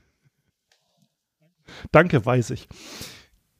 Dich meinte ich ja Weißt gar nicht. Ich wollte Das genau sofort- das Gleiche das sagen. Sofort in die Liste. So, am 12. Dezember sind sie jetzt endlich dann wieder zurück in Frankreich. Sie haben damit einen neuen Rekord aufgelegt. Während ihrer Fahrt haben sie 10.876 Seemeilen zurückgelegt. Jetzt ratet mal, wie viel davon unter Wasser. Fünf. 626 Seemeilen nur. Ist für ein U-Boot doch eine relativ kurze Zeit. Ähm, sie lagen erstmal ein halbes Jahr in der Werft. Ähm, man hatte dann halt noch zusätzlich äh, das ähm, Geschütz entfernt und weil es halt einfach nicht mehr brauchbar war, weil die Alliierten mittlerweile so in der Luft überlegen waren, dass man sich sagte, über Wasser greift ihr eh keinen mehr an. Lass das. So, am also 1. es ist sozusagen ein, eigentlich kannst du dann das U-Boot oben auch eine weiße Fahne dran machen, weil wenn es da auftaucht, ist eh aus. Nee, man hat stattdessen mehr Flugabwehrgeschütze montiert. Statt dem Geschütz, um Schiffe anzugreifen, Ah, hat man okay. jetzt Flugabwehr Aber installiert. d- das war noch okay, sozusagen. Da konnte man noch ein bisschen was ausrichten. Genau. Also das war Okay, die Überlegung, okay. dass wenn man schon angegriffen wird, will man zurückschießen, aber man plant halt nicht mehr. Früher hat man, um Torpedos zu sparen, hat man halt mit einem an Oberdeck montierten Geschütz erstmal Warnschüsse an das Schiff abgegeben und hat dann angefangen quasi äh, zu sagen, okay, wenn ihr jetzt nicht beidreht, dann schießen wir weiter auf euch. Dafür war dieses Geschütz an Oberdeck Ja. normal. Genau. Der Ähm, Gedanke war halt auch, dass man im Zweifelsfall halt irgendwie im Schutze der Nacht sich ein einzelnes Schiff ausgeguckt hat, was äh, ja dann in der Regel, wenn es ein Zivilschiff war, was vielleicht nur mit Geschützen oder was ausgestattet worden war, waren die halt ja relativ unterbewaffnet. Und dann äh, ja, hat man halt sichergestellt, dass die wirklich alleine waren, ist halt aufgetaucht und hat die dann ja im Prinzip auf, äh, über Wasser angegriffen, weil so ein U-Boot dann in der Dunkelheit auszumachen und mit irgendwelchen untrainierten Leuten zu bekämpfen, das war halt auch ziemlich aussichtslos. Ne? Mhm. Und äh, vielleicht auch, ich meine, im Zweiten Weltkrieg war es dann, glaube ich, nicht mehr so, aber gerade so zu den Anfangszeiten von U-Booten, äh, da gab es so noch, noch relativ äh, strenge äh, so Ehrenrichtlinien für Seegefechte. Also du hast auch nicht einfach den nächstbesten, den du irgendwo gesehen hast, einfach zusammengeschossen, sondern du hast erstmal geguckt, ob die nicht einfach vielleicht aufgeben und die Leute von Bord bringen wollen und irgendwie in, in Boote und dann hast du mal überlegt, das Schiff zu versenken. Ja, das ist erst so 44, 45, wurde es dann so richtig ruppig. Also, naja, so 43 auch schon so ein bisschen. Aber am Anfang war es halt schon eher doch eher gemütlich. Haben wir ja gesehen, unter dem alten Kommandanten hatte man sich ja noch Zeit genommen, um den Verwundeten und Schiffbrüchigen noch ein bisschen zu helfen und ähnliches. Deswegen hatte ich jetzt diesen alten Kommandanten vorneweg nochmal erwähnt. Ja, aber das So. war, das war tatsächlich gar nicht nur bei dem so, sondern das war halt früher in der Zeit einfach so, ne? Also Genau. Seeschlachten liefen so ab. So, jetzt kommen wir zur fünften Feindfahrt unter dem Kommandanten Zesche. Die, man hatte am 1. Juli 1943, wollte man zum Prüftauchen auslaufen. Da stellte man fest, man zieht eine Ölspur hinter sich her. Das ist nicht gut bei einem U-Boot. Also zurück in den Hafen, Problem fixen. 3. Juli, wieder auslaufen. Es gab Probleme mit der Heuch- und Ortungsanlage. Also wieder zurück in den Hafen. Ähm, am 8. Juli erfolgte dann ein Wasserbombenangriff durch ein Flugzeug. Da gab es ein weiteres Ölleck, also wieder zurück in den Hafen. Am 1. August wollte man denn tauchen, stellte fest, man hört laute Knackgeräusche, was man beim Tauchen auch nicht unbedingt will. Ist irgendwie ein bisschen so ein Montagsmodell, wird man jetzt bei dem Auto sagen, oder? Muss man in die Vertragswerkstatt zurück und da wird dann immer wieder nachgebessert und Meinst du den Kapitän oder das U-Boot? So, ja, vielleicht beides. Ich glaube, mein Fiat war auch mal ein U-Boot. ja, wie gesagt, das Interessante, unter dem alten Kommandanten waren sie hoch erfolgreich. So, du eigentlich hinterm Auto Am- eine Toilette? Ist vielleicht eine interessante Idee mal. Zum Glück nicht. Am äh, 14. August wollte man einen weiteren Versuch machen. Da hatte man einen äh, Riss im Lufteinlassschacht. Am Auslaufen am 21. August gab es ein weiteres Ölleck. Da stellte man fest, dass durch Sabotage von außen einer in den Tank gebohrt hatte. Am 18. September versuchte man es wieder.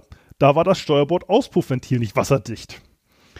Denn am 23. September zwang ein Ausfall der Hauptballastpumpe und der Steuerbord-E-Motors zur Umkehr. So, zwischen dem 1. Juli und 30. September, also während dieser Werftzeit, legten sie insgesamt 3000 Seemeilen zurück. 3293, um genau zu sein. Davon immerhin 644 Seemeilen unter Wasser, was immerhin mehr war als bei ihrer letzten Feindfahrt. Respekt. Ne, ähm, so, die Besatzung war insgesamt relativ genervt.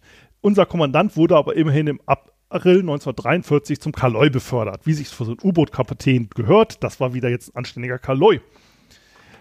So, am, 19, äh, am 9. Oktober lief man jetzt endlich nach weiteren Reparaturen wieder aus, 1943.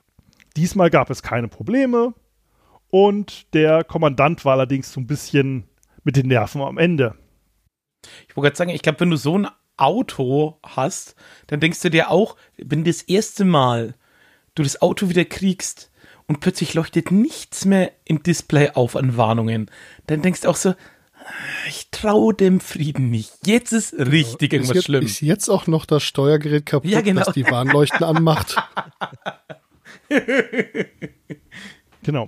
Er ging jetzt nur noch selten in die Zentrale, sondern hielt sich überwiegend in seiner eigenen Kammer auf.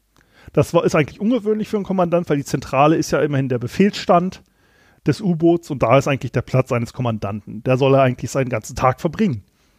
So. Am Abend des 24. Oktober 1943 geriet U-505, denn um gegen 20 Uhr bei den Azoren an eine Gruppe von Zerstörern, also Gegner, und wurde mit Wasserbomben angegriffen. Zesch kam aus seiner Kammer gerannt, statt allerdings jetzt in die Zentrale zu rennen, wo er gehört, hingehörte, kletterte er unter den verwirrten Blicken seiner Besatzung in den Turm zum kleinen Kommandantenstand mit Seerohren. Was natürlich an sich klar ist, wenn du nämlich jetzt mal den Blick nehmen willst, was ist um dich rum, willst du zu den Seerohren. Das machst du allerdings erst, wenn du auf Seerohrtiefe unterwegs bist.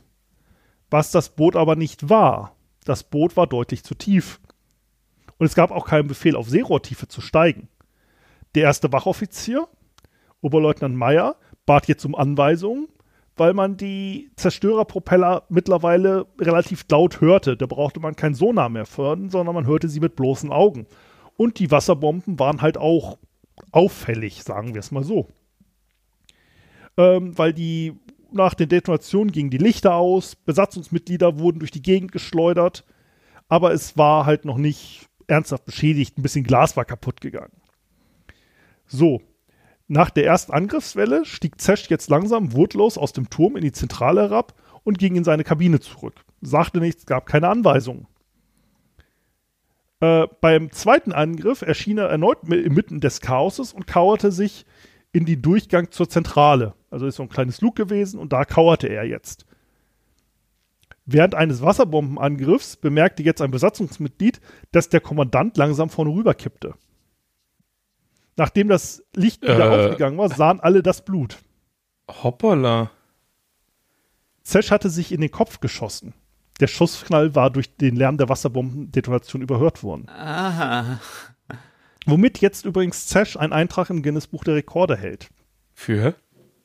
Er ist der der einzige, einzige- Kommandant eines Kriegsschiffes, der sich während einer aktiven Feindfahrt selber umgebracht hat. Und er ist der einzige, der das auch noch unter Wasser getan hat.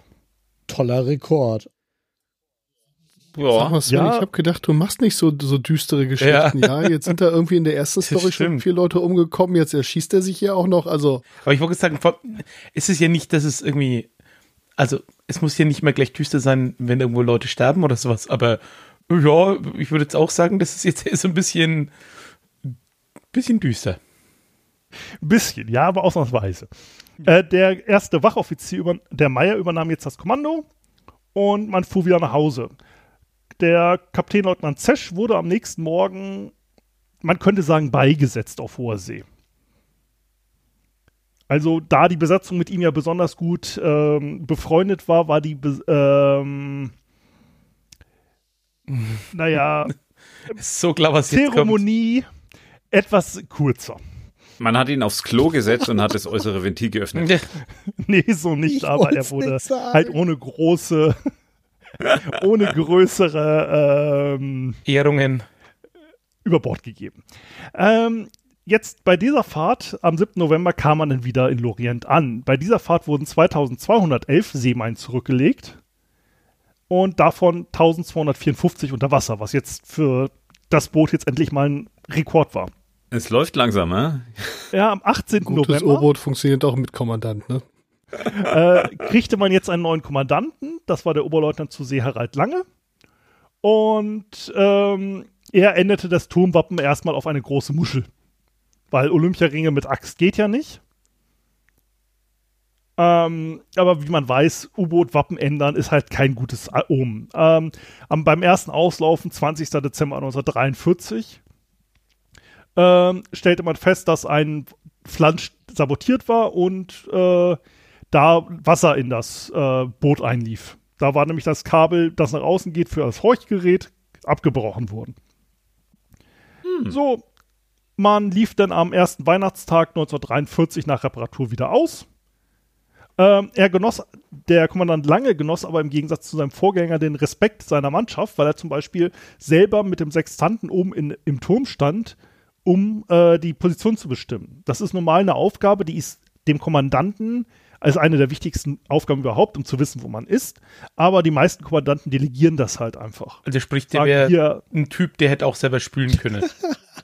Genau, so. Das war halt, äh, er galt halt, war respektiert und ähm, es kam halt am 28. Dezember 1943 in der Biskaya jetzt zu einem Gefecht zwischen deutschen Zerstörern und Torpedobooten mit alliierten Schiffen.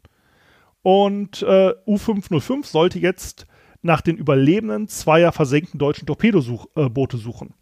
Mit 34 geretteten Seeleuten erreichte man jetzt am 2. Januar 1944 den Hafen von Brest. Allerdings beim Einlaufen auf dieser triumphalen Rückkehr, weil man ja immerhin Kameraden gerettet hatte, gab es in der Steuerbord-E-Maschine einen Kurzschluss und es gab einen Brand an Bord. Ähm, das konnte man allerdings schnell löschen, aber war halt wieder mal so ein typisch, die Pechsträhne reißt nicht ab. Man musste dafür jetzt auch ins Dock, weil man muss ja die Maschine reparieren. Beim Eindocken wurde dann versehentlich die Wellen und die Flossen des äh, Tiefenruders beschädigt. Und man blieb jetzt erstmal bis zum 16. März im ähm, Trockendock, damit man diese ganzen Schäden beheben konnte. Und am erst, äh, erst am 16. März 1944 konnte man wieder auslaufen. Da blieb man jetzt drei Monate vor der Küste Westafrikas.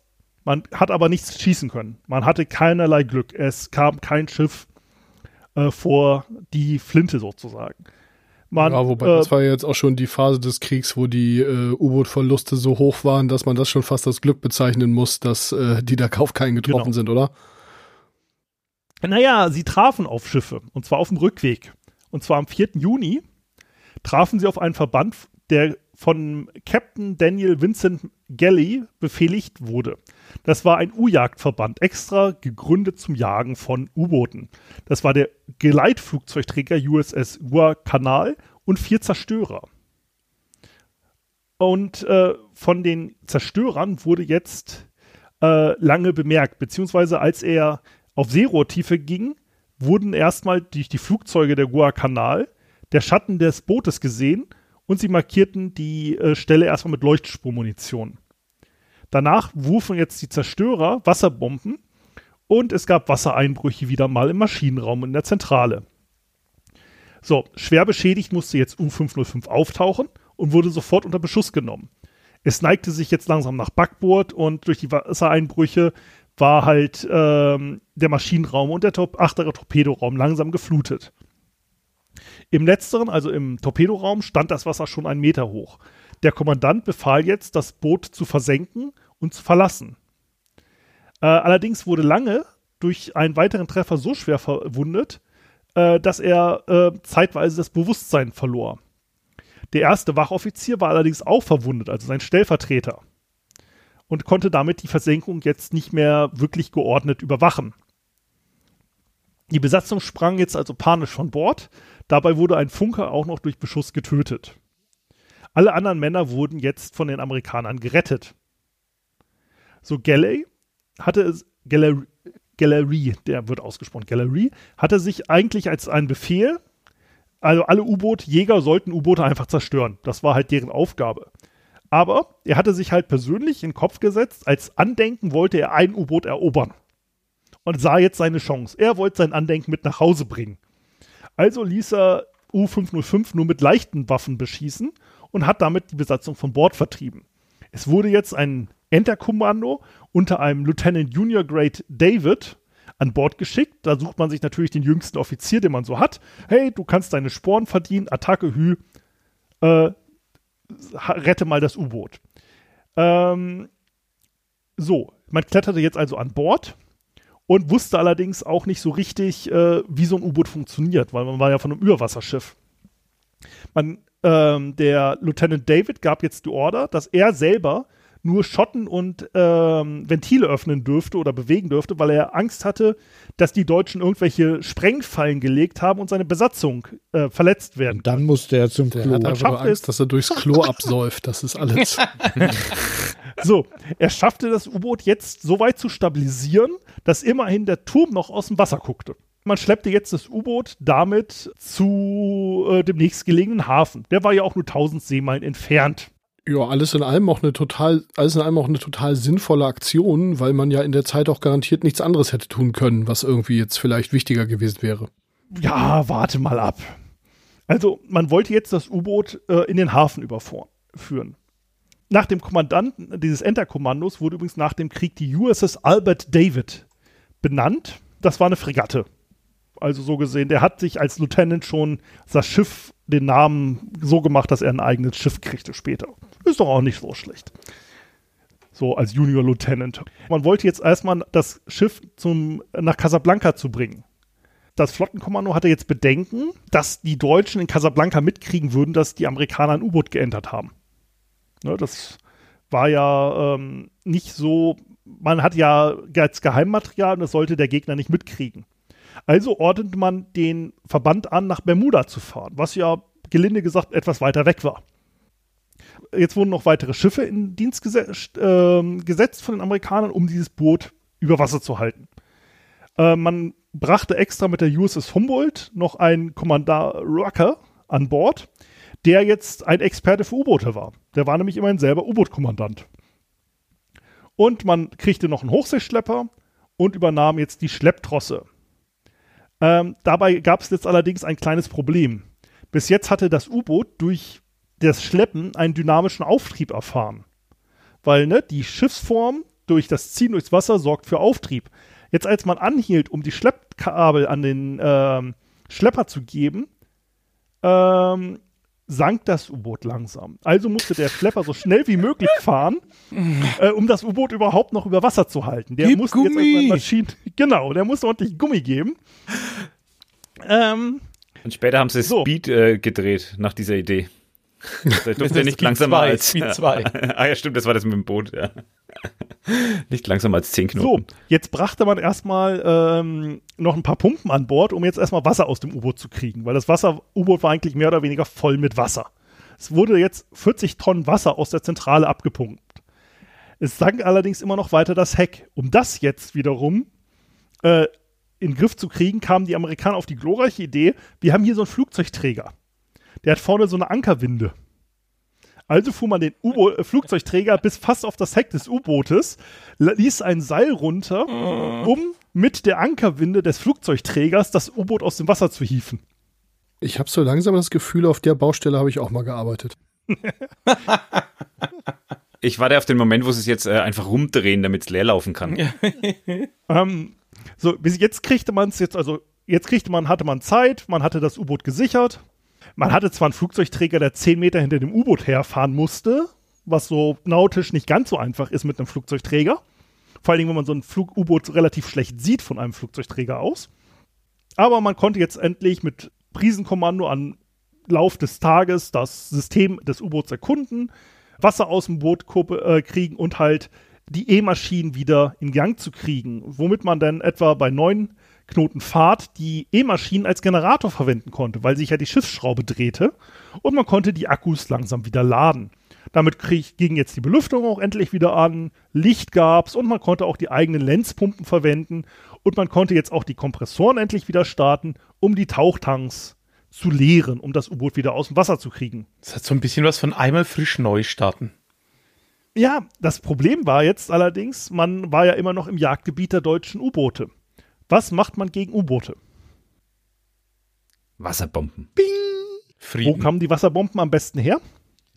Von weit oben. Genau von Flugzeugen. Da war das ja praktisch, Also, dass man hups, was macht man? einen Flugzeugträger hatte, ne? Genau.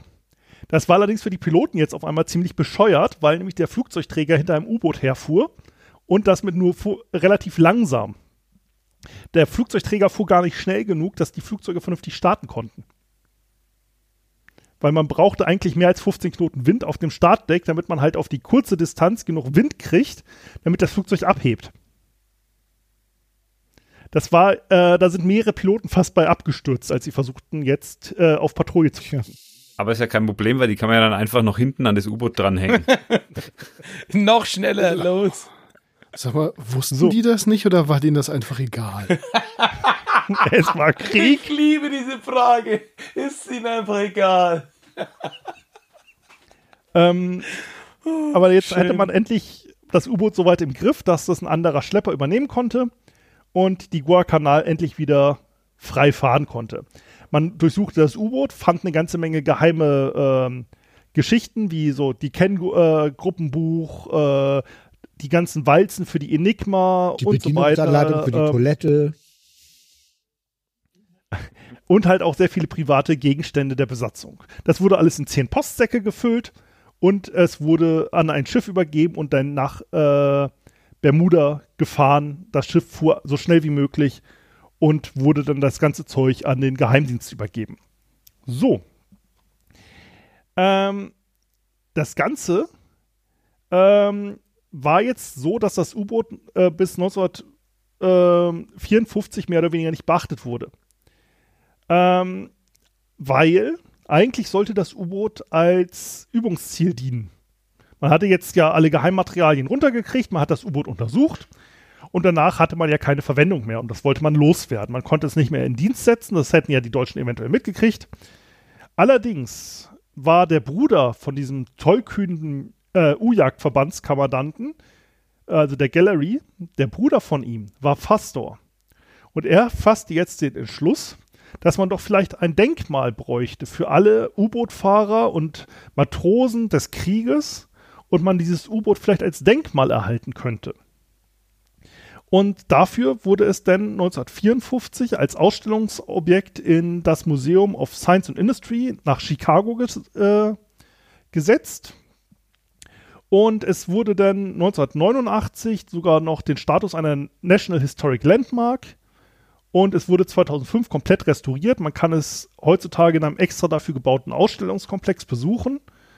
Und das U-Boot ist sogar auch von innen zu besichtigen. Ähm, es ist allerdings der vordere und hintere Torpedoraum, der kann nicht besichtigt werden, weil dort ist sogar noch der Original-Fußbodenbelag drin. Die restlichen Sachen sind halt so originalgetreu wie möglich, also Original-Filzdecken und so weiter sind dort an Bord. Und wie gesagt, dieses U-Boot ist bis heute vorhanden. Und damit ist halt dieses, dieser Tweet vom Inspekteur der Marine hat halt auf eins der, ich sag mal, glücklosesten U-Boote des Zweiten Weltkriegs ähm, gelingt mit Meuterei, äh, erfolglosen Kommandanten, Peitenblech und Pannen.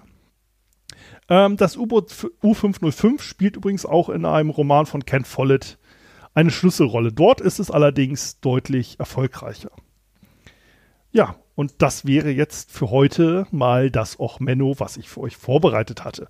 Ja, ich oh gebe Mann. es zu, ich, ich muss da unter dem Kommandanten ja. etwas düsterer als üblich und aber es war halt einfach zu schön mit der ganzen Befehlsverweigerung und Sabotage, um es doch nicht mitzunehmen.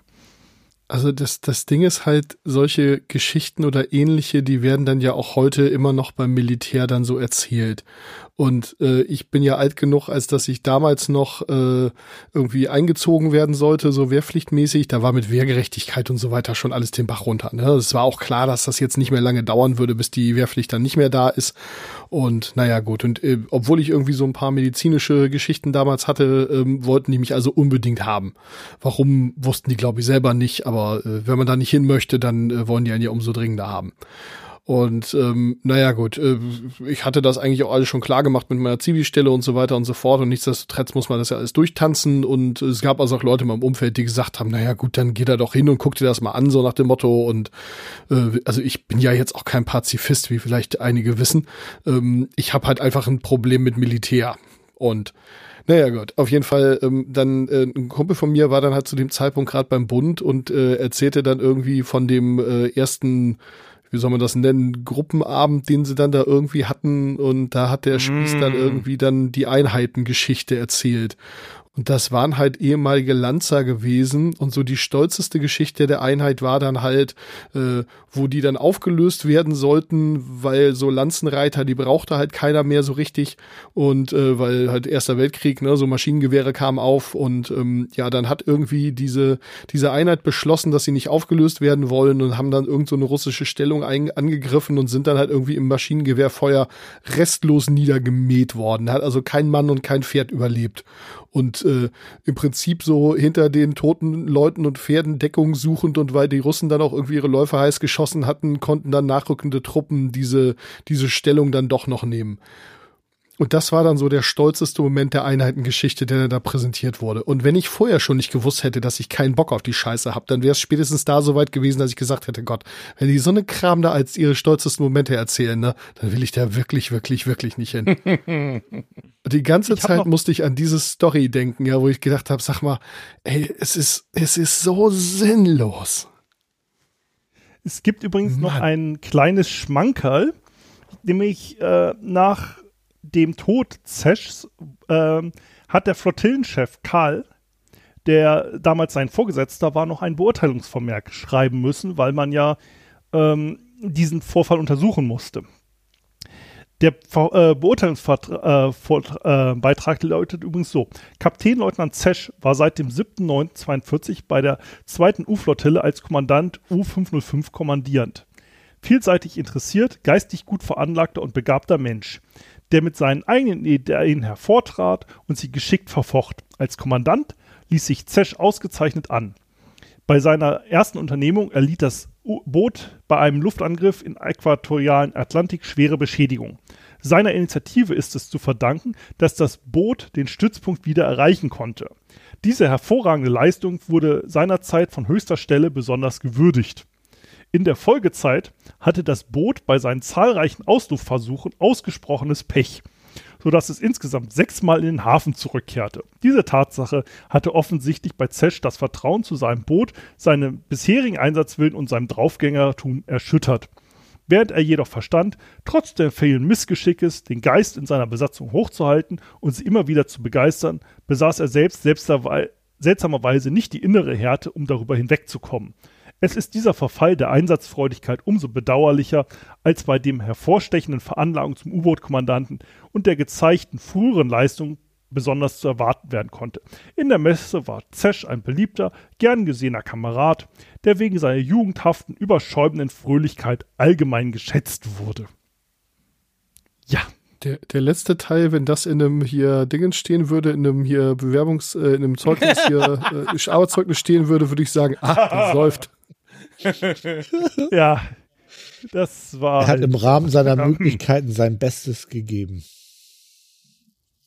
Ja, stets bemüht, genau.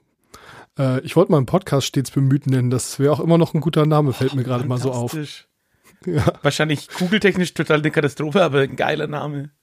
Ja, auf jeden Fall. Ähm, ich habe auch noch eine kleine Ochmenno-Geschichte, wenn ihr noch, Ja, also die ist bitte. wirklich nur ganz klein, Ja, wenn ihr es noch in euch habt. Dann lass mich hier nur noch was kurz dazu schmeißen, weil ich dampfe jetzt ganz massiv ein. Ich will nur noch eine Anekdote dazu schmeißen. Ich jetzt wusste, dass es um U-Boote und so gibt.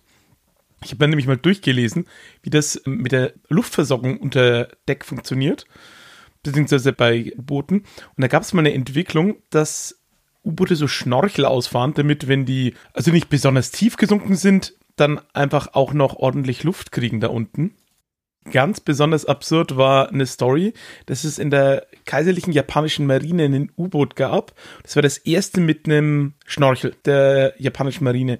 Dann haben sie es 1910 ausprobiert und beim Ausprobieren ist Wasser reingelaufen und das komplette U-Boot ist einfach abgesoffen und aus die Maus. Weg war's. Also irgendwie hat sich nicht so richtig gut gemacht beim ersten Mal. Jo. Ja, wobei Schnorchel, um den Diesel auch unter Wasser betreiben zu können, war ein relativer Standard, wenn ich mich richtig erinnere. Also das gab es durchaus öfter. Genau, also das gab es dann irgendwie dann ab den 40er beziehungsweise so 39er Jahren wurde, wurde es dann so der Standard oder so, aber eben das war eine sehr frühe Erprobung und ja, nicht ganz so erfolgreich. Also auch wenn man sich so anguckt, wie man auch vor diesen ja, Zweiten Weltkriegs-U-Booten unter Wasser See na, Boote will ich schon fast gar nicht sagen, sondern eher Gefährte gebaut hat. Es ist sehr lohnenswert, irgendwie sich da einfach mal quer durchzulesen. Aber jetzt so eine stringente Story habe ich jetzt nicht durch. Von daher gebe ich an der Stelle auch einfach ab. Nee, ich bin da auch ehrlich, dass ich so die Geschichte des U-Boots ist auch immer noch so eine To-Do-Liste bei mir. Weil äh, die ersten U-Boote waren, also tauchen konnten sie gut, mit dem Auftauchen hat es meistens nicht so geklappt. Runter kommen ist sie genau, alle. umge ist genau umgekehrt wie bei Flugzeugen. Ne? Stimmt. ja, genau. ähm, diese diese äh, Selbstmordtorpedos, von denen du vorhin sprachst, beziehungsweise diese Kleinst-U-Boote, die ja dann auch irgendwie eine Verlustrate von, ich weiß gar nicht, ich glaube sogar über 50 Prozent hatten. Ähm, habt ihr so ein Ding schon mal gesehen irgendwo in, in echt? Ja, ja, stand bei mir vom Büro. Ja, ja, gut, cool. Ich war ja in Ähm, der also Eckernförde stationiert. Ja, ich habe so ein Ding äh, vor gar nicht allzu langer Zeit in Berlin im hier Technischen Museum gesehen. Und ähm, da hat man davor stehend, wenn man sich dann anguckt, bis wo das Wasser da ging, irgendwie schon Schiss, ja. Also das ist echt unfassbar. Also wie, wie Leute in sowas überhaupt reingestiegen sind, um da dann irgendwie Krieg mitzumachen, da fragt man sich echt, was mit denen nicht stimmt. Also Naja, Äh, kann ich dir sagen, mein Opa hat sich freiwillig gemeldet für die Selbstmordtorpedos. Ich, ich habe da Ja. neulich auch eine interessante Doku dazu gesehen und ich glaube, das spannt den Bogen zu deiner, zu deiner letzten Folge, glaube ich, wo es um Crystal Meth im, im Dritten Reich ging. Ähm, die Leute, die da reinstiegen, die waren einfach ha- knallhart auf Drogen, weil das hätte nüchtern, glaube ich, kaum jemand, kaum jemand gemacht oder durchgehalten. Wobei mein Opa hat's, ähm, wenn seine Kriegsmemoiren stimmen, hat er sich nämlich an der Ostfront selbst freiwillig gemeldet, weil er wusste, dass die Amerikaner kurz vor Eckernförde stehen und das war ein zwei Wochen Lehrgang. So ist er in amerikanische ja, Gefangenschaft gut, und wenn du an geraten. der Ostfront bist, dann ist das vielleicht eine gute Idee, ja. Ihr kennt das Lied Nazis auf Speed von den Krupps? Mhm. Ja, das Nee. war auch ein Alternativtitel für die letzte Folge. Das Okay, also wenn nicht, dann gebt das mal in der Suchmaschine eures geringsten, mit geringsten Missvertrauens ein. Äh, Das ist so ein äh, Techno mit, äh, mit Nebelsong, also so ein, so ein, so ein Gothic-Elektro-Gedöns irgendwie. Jetzt hauen wir Ja. wieder alle Goth auf die Nuss, weil ich nicht weiß, wie das Genre wirklich heißt, aber Egal, ich habe schon äh, eingegeben, ziemlich, äh, werde ich ziemlich sofort, unterhaltsam. sofort im Anschluss anhören. Ja, ich hatte auch Fall als mit, auf jeden Fall mit Video, das ist noch besser. Ich hatte als Alternativtitel ja auch noch den. Pervertin äh, Peter von Eisregen. Äh, das letzte Mal. Aber ich meine, sorry, ich musste wieder Manowar-Titel mit Carry On. Äh, das, das, das musste bei der letzten äh, Folge sein. Also ihr hört die Folge jetzt ja mit Versatz. Da ist noch die Folge 41 dazwischen, aber die Folge 40, äh, da musste ich halt den Manowar-Titel wieder nehmen. Ähm, das ging nicht anders. Ich habe jetzt zum Wochenende eine längere Autofahrt vor mir, da kann ich dann echt mal meine Bugwelle auch Menno abbauen. Ach so, ich habe jetzt gedacht, ganz viel Manowar hören. Ja, genau. Oh, oh, oh, oh. So, Freunde, ich habe noch was zur 42, denn die Zahl 42 ist ja nur nicht umsonst irgendwie hier Jubiläumsfolge mit äh, dem ganzen Panel an Stargästen. Was ist denn die 42? Die Ich Antwort sag's nicht. auf das Auf Leben, was? das Universum und den ganzen. Nein, eben nicht. Verdammte Axt nochmal. Das sagen alle immer falsch. Nein. Denn die 42 ist ja eben nicht die Antwort auf die Frage nach den, nein, Entschuldigung, nicht die, Nicht die Antwort, Antwort. auf das Leben, das Universum und den ganzen Rest, sondern auf, Ja, die, auf die Frage, Frage. Genau. nach dem Leben und so weiter und so fort. Und das ist halt der ganze Punkt. Und deswegen Genau. ist das, glaube ich, ein richtig schönes auch Menno-Thema. Ähm, der, also äh, das, die 42 kommt ja aus dem Buch Per Anna durch die Galaxis oder zu Englisch äh, Hitchhiker's Guide to the Galaxy und äh, da wird ein Computer gebaut namens Deep Thought und der soll dann halt unglaublich äh, schwierige Fragen beantworten. Und als der fertig ist, sagt er dann so, Leute, was wollt ihr eigentlich wissen? Und dann sagen die, naja, wir hätten gerne die Antwort auf alles. Ja, wie auf alles? Ja, auf äh, Life, the Universe and Everything. Und dann sagt der Computer, ja gut, da denke ich jetzt mal drüber nach. Der denkt dann auch eine unfassbar lange Zeit nach. Und als dann in einer religiösen Zeremonie Generationen später dieser Computer wieder zum Leben erwech, erwackt, erweckt wird, Ich wollte jetzt sagen, es sind Millionen Jahre später sogar. ja, so, Das okay, ist ganz ähm, absurd. Ja, ähm, wird, äh, sagt er dann, ja gut, äh, die Antwort ist 42 und die ist mit sehr, sehr großer Wahrscheinlichkeit richtig. Und dann äh, wird der, sagen die, na ja gut, das ist jetzt ein bisschen enttäuschend irgendwie. dann sagt der Computer äh, frei übersetzt, naja, ich denke, das Problem ist, um ganz ehrlich zu sein, dass ihr die Frage selber nie kanntet. Und dementsprechend müsst ihr jetzt einen viel, viel mächtigeren Computer bauen, ähm, der euch erstmal die Frage überhaupt präzise stellt. Und die, die Lehre daraus ist halt, wenn du die Frage nicht ordentlich gestellt hast, ist jede Antwort sinnlos. Und das ist genau das, was man halt, äh, was man halt mitnehmen soll aus dieser ganzen Geschichte. Das wird auch ziemlich explizit gesagt und trotzdem hat es dann in Anführungszeichen niemand verstanden. Unter anderem nicht Amazon, denn äh, Alexa, was ist der Sinn des Lebens? Okay, ihr habt alle keine Wanzen bei euch zu Hause stehen, das finde ich sehr gut. Ähm, die Hörenden haben jetzt wahrscheinlich die, äh, die, die Antwort von dem Ding schon gehört. Alexa, ähm, gab ganz, Lautstärke ganz, ganz laut. Alexa, spiel Motorhead. Alexa, abonniere auch Menno. Sehr gut.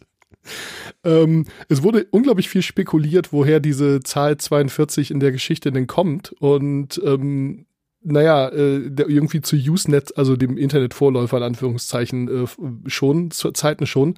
Denn äh, 42 in binär ausgedrückt ist äh, 101010 wo man schon sagen kann, aha, der Douglas Adams, der hat ja auch selber programmiert und so, das äh, kommt bestimmt daher. Und wenn man in den ASCII-Code guckt, dann ist äh, die 42 das Sternchen, was ja der Platzhalter für alles ist. Da könnte man schon drauf kommen, aber Douglas Adams hat auch im Usenet 1993 schon die Antwort gegeben und hat gesagt, okay, die ganzen Spekulationen sind alle Blödsinn. Ähm, ich habe halt irgendeine Zahl gebraucht. Die sollte nicht zu groß und nicht zu klein sein, die sollte irgendwie total gewöhnlich sein, nichts Besonderes.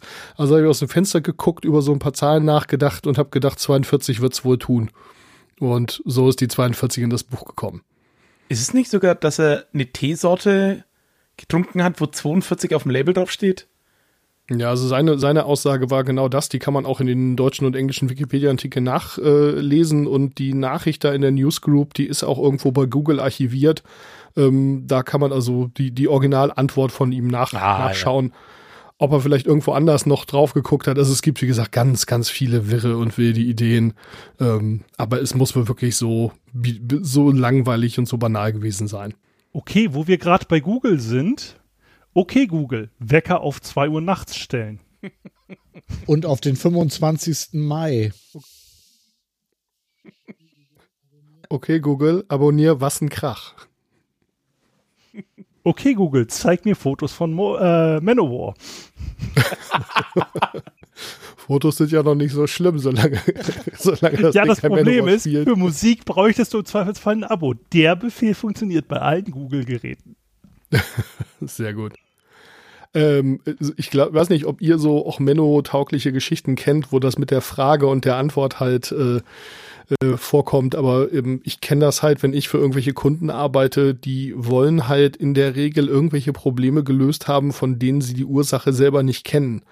Und das ist sehr, sehr schwierig, denen das zu Mhm. vermitteln. Also die sagen dann halt irgendwie, ja, wir wollen irgendwie, dass er an der Maschine das und das macht. Und dann muss man halt erstmal so dieses typische hier dreimal oder fünfmal warum fragen, ne? So, ja, wa- warum wollt ihr denn das? Ja, damit das und das nicht mehr auftritt. Okay, und warum denkt ihr, dass das auftritt?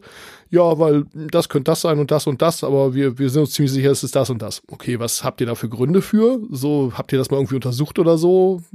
Fällt euch vielleicht eine einfache Methode ein, das zu untersuchen. Denn wenn du hingehst und genau das machst, was die bestellt haben und das funktioniert nicht, dann sagen die ja nicht, Gott, waren wir dumm. Hier ist ein neuer Vertrag, macht mal das andere. Sondern dann sagen die ja, ja, die Scheiße hat nicht funktioniert. Was habt denn da gemacht, ne? Das ist ja eins von diesen X, wie heißt das XY-Problem, ne? Dass du, also sozusagen, das ist so ein ganz Klassiker, so ein, äh, jemand kommt zu dir und sagt, oh, ich möchte gern mit der Programmierbibliothek XY machen. Wie kann ich das denn machen? Und dann ist erstmal so die Frage, eigentlich, klar könntest du jetzt eine Antwort drauf geben, so ein, ah, hm, das ist schwierig, dafür ist die nicht geeignet.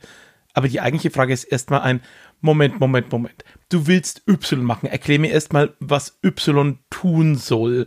Dann kann ich dir erstmal damit helfen und dann können wir gucken, ob überhaupt sozusagen deine Fragestellung oder die Prämissen, die du gesetzt hast, alle dazu passen. Das, glaube ich, geht auch Ich bin da echt genau in neidisch auf dich, Sven. Ich bin da wirklich neidisch auf dich. Du hast Also, weil ich Kunden, mir die das ein erlauben Problem kann, haben. oder? Nee, du hast Kunden, die ein Problem haben. Ich mache IT-Security, da sind die Kunden das Problem. Oh ja, gut, das ist nochmal ein ganz anderes Thema, aber äh, so, äh, man, man sagt den Leuten, okay, unser Sensor äh, wird über TCP/IP eingebunden. Das einfachste, was wir machen können, ist den Sensor einfach direkt an den Rechner hängen. Wir verpassen dem Rechner ein zweites Interface und mit dem redet er, kriegt er seine Updates und macht das, was ihr damit machen wollt. Und äh, über die andere Karte redet er nur mit äh, mit mit unserem Sensor. Nee, so Parallelnetze wollen wir ja nicht ausbauen. Okay, jetzt müssen wir uns erstmal drüber unterhalten, ob ein Sensor und ein Gerät ein paralleles Netzwerk ist, wenn das nur zwei Geräte sind. Ihr hättet ja auch kein Problem damit, wenn auf diesem, auf diesem Kabel ein anderes Protokoll stattfinden würde. Mhm. Also, wieso? Nein, wenn das TCP/IP ist, dann muss das mit in unser Firmennetz. Und das geht nicht, weil da haben wir schon viel zu viele IPs vergeben. Und das ist so der Moment, wo man dann echt, ja, bei Telco kann man ja wenigstens noch in die Tischkante beißen, ja.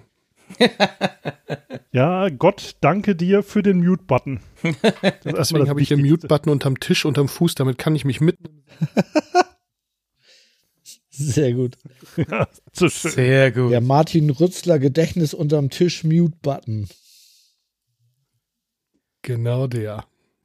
Ja, Björn, du sagst, das heißt auch noch eine schöne Ja, ich habe mal in einem EVU gearbeitet und da hatten wir äh, rechnergesteuerte Gasfernwirkanlagen. Und da war das tatsächlich so, Also sag vielleicht kurz dazu, ein. Energieversorgungsunternehmen.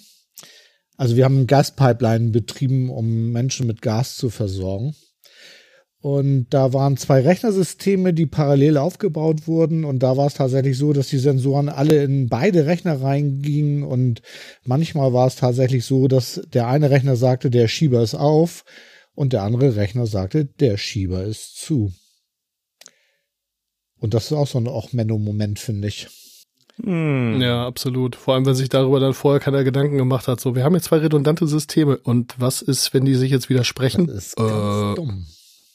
Ja, vor allem, Ja. wenn du keine Zweidrittelmehrheit oder irgendwas bilden kannst, wo du sagst, oh, wir vermuten das XY. Ja, die Lösung ist ein dritten Rechner, ne? Naja, äh, gut ist halt die Frage, ne? Manchmal ist ja auch ein, ja, eine vermutet, das Ding ist offen und zwei sagen er ist zu. Manchmal ist auch das schon ein, äh, wir dürfen dem nicht mehr trauen und müssen hingucken vor Ort. Ja, ja, das ist richtig, aber das kann man halt manchmal nicht. Ja, klar. Ich habe noch eine ganz wichtige Frage äh, zu, der, zu dem Kieler Zeitungsjungen. Ich habe nachgeguckt, es ist ungefähr eine Viertelstunde Fußweg vom äh, Ort des Kieler Podcast-Tages entfernt. Das können wir also entspannt in der Mittagspause machen. Das ist interessant, das war aber gar nicht meine Frage. ich, ich, jemand hat vorhin in unserem Twitter-Chat den Link äh, auf den Wikipedia-Artikel dazu äh, rumgeschickt und ich habe draufgeklickt und ich schaue mir jetzt seit 20 Minuten dieses Bild an und ich frage mich, was es mit dieser riesigen Beule in seiner Leistengegend auf sich hat. Kann mir das, kann mir das einer erklären? Das Sehe ist seh die das nur Tasche, ich? wo die Zeitungen drin sind? Nein, das ist nicht die Tasche. Die Tasche hängt ja unter dieser Beule. Das ist der Deckel der Tasche. Der hat die Tasche auf. Das, wenn du genau hinguckst, der Tasche. da Aber ist ja noch so ein kleiner. Da Ja. siehst du doch ja noch ein bisschen äh, ja, ja, den Deckel. ja, ta tatsächlich. Aber wo hört der auf? Etwas Der geht ja bis, der geht ja bis zum Hals. Okay, jetzt sehe ich es auch. Das ist die nettere Die ist aber falsch. Also es sieht auf jeden Fall höchst merkwürdig aus auf den ersten Blick. Du hast da auf jeden Fall noch so eine farbliche Kante, da ist das noch so angedeutet. Und äh, das ist Das auch, da. da glaube ich, wenn man genau hinguckt, ähm, an der vordersten Spitze von dieser Beule ist es so ein bisschen, glänzt es so ein bisschen. Das kommt immer dann, Genau, wenn genau Menschen an, Gesicht, an so an einer, der Schulter und an den Handgelenken, genau. genau, wenn, wenn Menschen an so einer Statue immer rumfingern. Ich möchte jetzt noch mal die. Vokabel Hallöchen. ins Feld führen. Okay, jetzt habe ich noch, weil jetzt mache ich noch eine auch Menno-Geschichte. Ich habe nämlich noch, es gibt so eine schöne Statue, die muss ich Och, noch kurz mal raussuchen. Wo wir jetzt gerade bei Riesenstatuen äh, Statuen sind. Ähm, es gibt nämlich eine Statue in Russland. Eine? Äh, ja, äh, Sorry. eine ganz besondere. Aha. In der Liste der höchsten Statuen der Welt. Okay. Und zwar ist das die ups, Statue für Zar Peter, glaube ich. Wie Peter. heißt der? Zwei Sekunden. Peter. ich suche das. Äh, Manchmal sagen die Leute auch Äh. Zar Peter. ich suche gerade das den Ich Artikel. bin sehr dankbar, dass ich in diesem Podcast jetzt ausnahmsweise mal nicht der bin, der die ganzen offensichtlichen Gags macht. Nicht? Du, dafür kann man uns immer buchen. Peter der Große.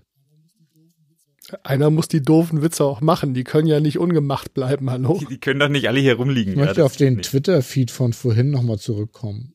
Also, das ist nämlich eine Statue in äh, Moskau für Peter den Ersten. Er steht auf einem, wurde zum Feier der 300. Jahrestag der russischen Marine eingerichtet. Sie ist ähm, fast 100 Meter hoch, gilt damit als eine der höchsten Statuen der Welt. Ähm, sie besteht aus einem Segelschiff, die auf einem überpro da steht eine überproportional große Figur drauf. Ich hau euch jetzt in den Twitter-Chat auch noch mal kurz den Link dazu. Da fragt man sich, was hat denn Peter der Erste eigentlich so mit Seefahrt zu tun? Eigentlich nicht viel, weil es sollte eigentlich eine Statue für Kolumbus werden. Aber da wollte keiner die Statue für Kolumbus ordern. Also hat sich der Künstler gedacht, weißt du was, machen wir einen anderen Kopf drauf. Zack, fertig. Ähm, weil es ist natürlich klar, ähm, dass Zar Peter in spanischen Klamotten da steht, weil das ist. Ähm, Sie gilt übrigens auch ein, äh, hat den äh, in der Liste der hässlichsten Statuen auch einen der ersten Plätze belegt. Das wollte ich gerade Äh, sagen. Die Statue ist dazu auch noch exorbitant scheußlich. Der ich finde es Designer, auch fantastisch, dass im Bild alle Personen, die drauf zu sehen sind, von der Statue weggucken, inklusive andere Statuen. So, der äh, Designer, der Zurab Tesarelti, war nämlich ein echter Buddy von dem äh, Moskauer Bürgermeister Juri Lutzkow und wurde halt immer für alle öffentlichen Projekte genommen. Nach dieser Äh. Statue nicht mehr. Doch, immer noch. Was? ähm, bei dieser Statue ist es halt so, er hatte halt eigentlich versucht, 91 und 92 den Vereinigten Staaten, Spanien oder Lateinamerika diese Statue zum 500-jährigen Jubiläum der Entdeckung Amerikas, so 1492, fünf, äh, 500 Jahre um drauf, anzubahnen. Hat aber, wie gesagt, keine Chance gehabt, die ähm, loszuwerden. Ähm, es ist halt ähm, auf einer künstlichen Insel aufgestellt, dass die ähm, Statue selber ist mit einem Edelstahl äh, innen drinne versehen und die Außenschicht ist teilweise mit Bronze und auch mit Kupfer überzogen, einige Details auch sogar mit Gold. Es wurde jetzt allerdings, ähm, naja, die Statue ist nicht wirklich beliebt, wo wir jetzt so dabei sind. Es schon vor der Was? Errichtung gab es Kampagnen in Moskau, dass man diese Statue doch nicht aufstellen sollte. Umfragen zufolge ist übrigens die Mehrheit der Moskauer der Ansicht, dass das Ding pottenhässlich Recht. ist. Ähm, ähm, weiterhin sind übrigens die meisten Moskauer nicht gut auf Peter zu sprechen, weil der 1710 die Hauptstadt ähm, nämlich auf St. Petersburg gezwitscht hatte aus Moskau weg. Und selbst der ehemalige russische Präsident Boris Jelzin äh, bezeichnet die Statue als hässlich und rief dem damaligen Bürgermeister Luschkow auf, andere Künstler zu fordern, anstelle dieses Ding zu bauen. Sie wurde, wie gesagt, 2008 in die Liste der hässlichsten Denkmäler und Gebäude aufgenommen. Foreign Policy zählt sie ebenfalls 2010 zu den hässlichsten Statuen der Welt. Am 6. Juli 1997 wurde ein Sprengstoffanschlag auf die Statue verhindert. äh, nämlich mit Hilfe spezieller Unterwasserausrüstung hatte die Gruppe Revolutionärer Kriegsrat, die schon mehrere andere Anschläge auf andere hässliche Denkmäler im Land ver, äh, ähm, anübt hatte, unter der Statue Sprengsätze angebracht. Allerdings wurde ein anonymer Hinweis gegeben und man konnte die Sprengung rechtzeitig noch vereiteln. Ich hätte es sehr lustig gefunden, wenn die Leute verhaftet worden wären, aber so ein, ja komm, hier drückt halt noch auf den Knopf, ist schon okay. Aber Also alle wollen es eigentlich auch. Wieso denn Unterwasserausrüstung? Die, die wissen schon, dass das nur eine Statue von einem Schiff ist. Ja, Aber nein, nein, Nicht im Wasser. Die haben, die haben dann steht aber auf ein, Park, Nein, die haben dann ein Ja. U-Boot gebaut, auch als Statue, und haben dann das damit angegriffen. ähm, also, das ist ja auf einer Insel. Das ist ja so eine künstliche Betoninsel im Park. Und da drumherum ist Wasser. Wobei übrigens, wo du sagst, mit der Statue und ähm, U-Boot angreifen. In der Marineschule Paro gibt es ein äh, umgekipptes Boot. Das sieht aus wie so ein Plastikboot. Äh, das wurde auch so Kunst am Bau gemacht. Das nennt sich das blaue Boot oder so. Ich muss das nochmal raussuchen. Ähm, das, wie heißt denn das? Äh, Marinetechnikschule, so. Ähm, da gibt es auf jeden Fall Kunst am Bau, das blaue Boot oder so ähnlich heißt das Ding. Ähm, und dort haben jetzt findige U-Boot-Lehrgangsteilnehmer mal ein gelbes Periskop auch auf die Wiese gestellt. So nach dem Motto, das U-Boot, das Yellow Submarine greift das blaue Boot an. Oh Mann. Ich Ich habe gerade noch was rausgesucht, das äh, wurde, glaube ich, mal in einer Folge des Camping Caravan Podcast erwähnt. Und zwar ist das der äh, Grutas Park in äh, Litauen. Da hat ein Unternehmer Oh, ähm, dieses Ding, stimmt.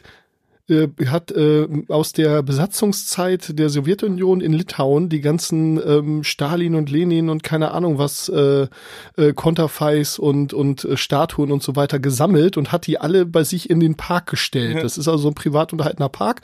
Da gibt's irgendwie auch einen Streichezoo für Kinder und ähm, ja alles Mögliche und ähm, hat die Statuen da, ähm, ich sag mal mit mit Absicht auch irgendwie in einen total untypischen Kontext gestellt. Und das äh, hat sich inzwischen, der hat dafür unter anderem den IG Nobelpreis für Frieden, glaube ich, äh, bekommen. Und ähm, ja, seitdem hat sich das Ding echt zu einem Touristenmagnet entwickelt. Und wenn ihr mal in Litauen seid, das soll wohl wirklich ein Besuch wert sein.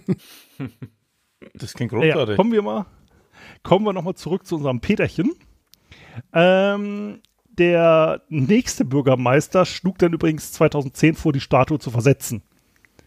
Ähm, man hatte dann schon versucht, der Spielbank. für, ja, man hatte dann schon versucht, äh, St. Petersburg äh, zu überzeugen, dass das doch eigentlich viel besserer Standort wäre, weil immerhin Peter, St. Petersburg und so.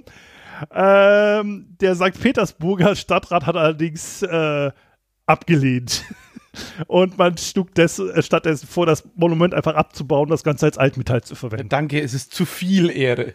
Oder überleg mal, wie schlimm das wäre. Die gehen ins Casino, setzen das Ding auf Rot und zack, haben sie plötzlich zwei davon. So, ähm, allerdings haben dann mehrere Städte gesagt, also wisst ihr was, bevor es Altmetall wird, nehmen wir es lieber. Dabei hat man aber dann geschätzt, dass der Abbau allein 6 bis 10 Millionen US-Dollar kosten sollte. Warum ist denn das so teuer? aller, äh, der hat diese ganze Stahlarmierung innen drin und macht das Ding halt bockenstabil. Andere Ah. Schätzungen gehen sogar bis zu 30 Millionen Dollar aus. Ein äh, Marathon Hätten sie den machen 96 lassen. Meter hoch. Also nicht mal eben so. Ja, aber siehst du, hätten sie diese Typen machen lassen damals, wäre das Ding weg gewesen.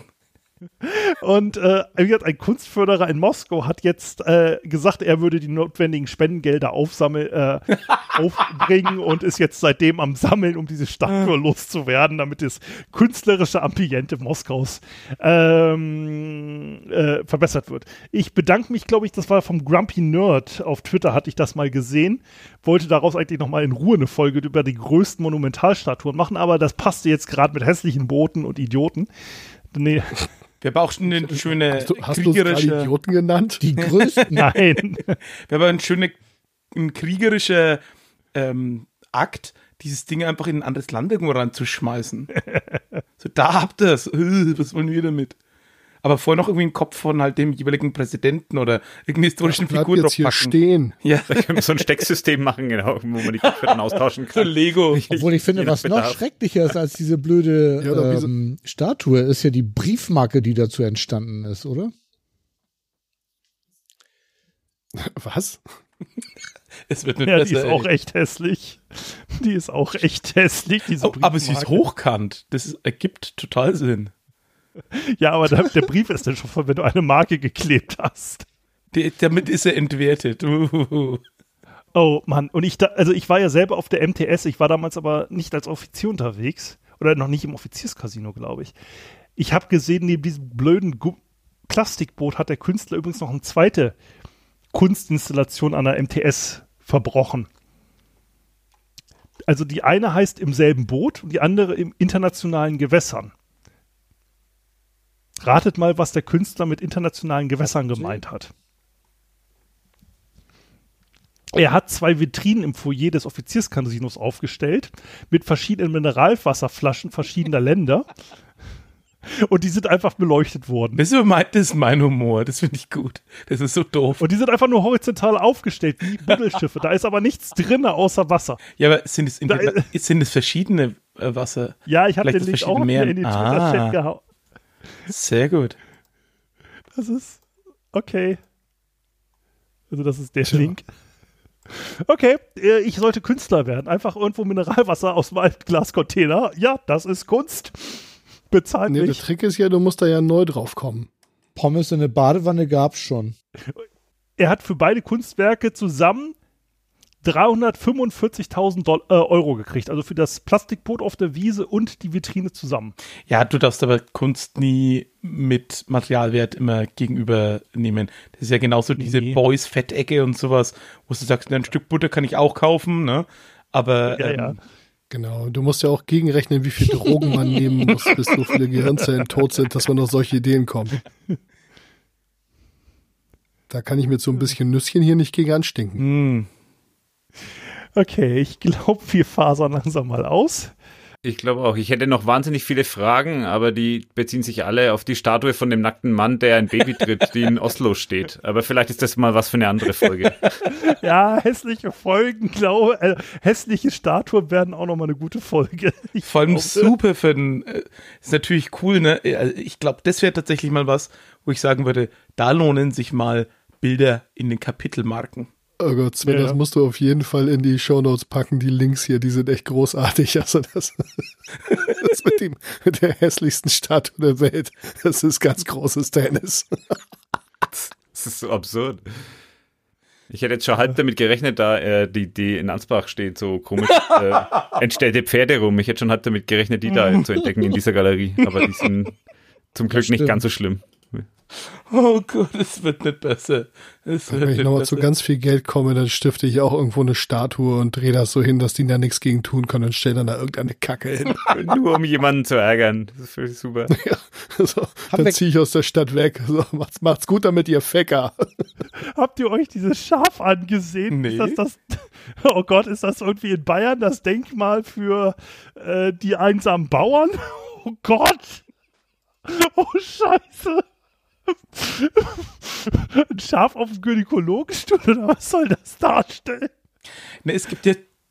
Oh, ja, ich glaube tatsächlich.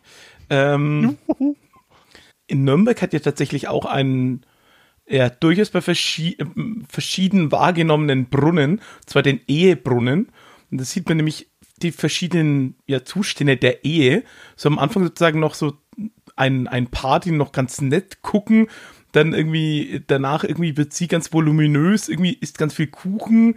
Und er wird irgendwie garstig und am Schluss irgendwie gehen sie gegenseitig aufeinander los und erwürgen sich einfach gegenseitig und der Tod steht, glaube ich, sogar noch im Hintergrund. Und das ist der sogenannte Ehebrunnen oder auch Ehekarussell. Und das so ein bisschen, ja, die einen Leute finden es ganz gut, die anderen finden es eher nicht ganz so gut in Nürnberg. Aber ist nicht schlecht gemacht oder so. Gott, die Bilder sind ja großartig. Also ja, also tatsächlich. guckt in die Shownotes, euch entgeht was, wenn nicht. Gott. Die Nummer 8, über die, über die komme ich auch nicht weg. Lass uns den Deckel drauf machen, Also sonst aus Dankbarkeit für den Baumwollkapselkäfer. Oh Gott. Das macht mich fertig. Ja, weil, ähm, ich hatte auf Chiloe, da habe ich ja auch schon mal eine Folge drüber gemacht, über nützliche Geister. Die haben so richtig geilen Brau, also das ist so ein lokales Fischerdorf in Chile gewesen. Die haben so richtig tolle Geister gehabt. Die haben ja so einen animalischen äh, Geist gehabt. Wenn da ein Mann auf See war und die, er kam zurück und seine Frau war schwanger, dann kann das nur der Trauko gewesen sein, weil das war ja so ein fieser Geist, der äh, einsame Frauen geschwängert hat.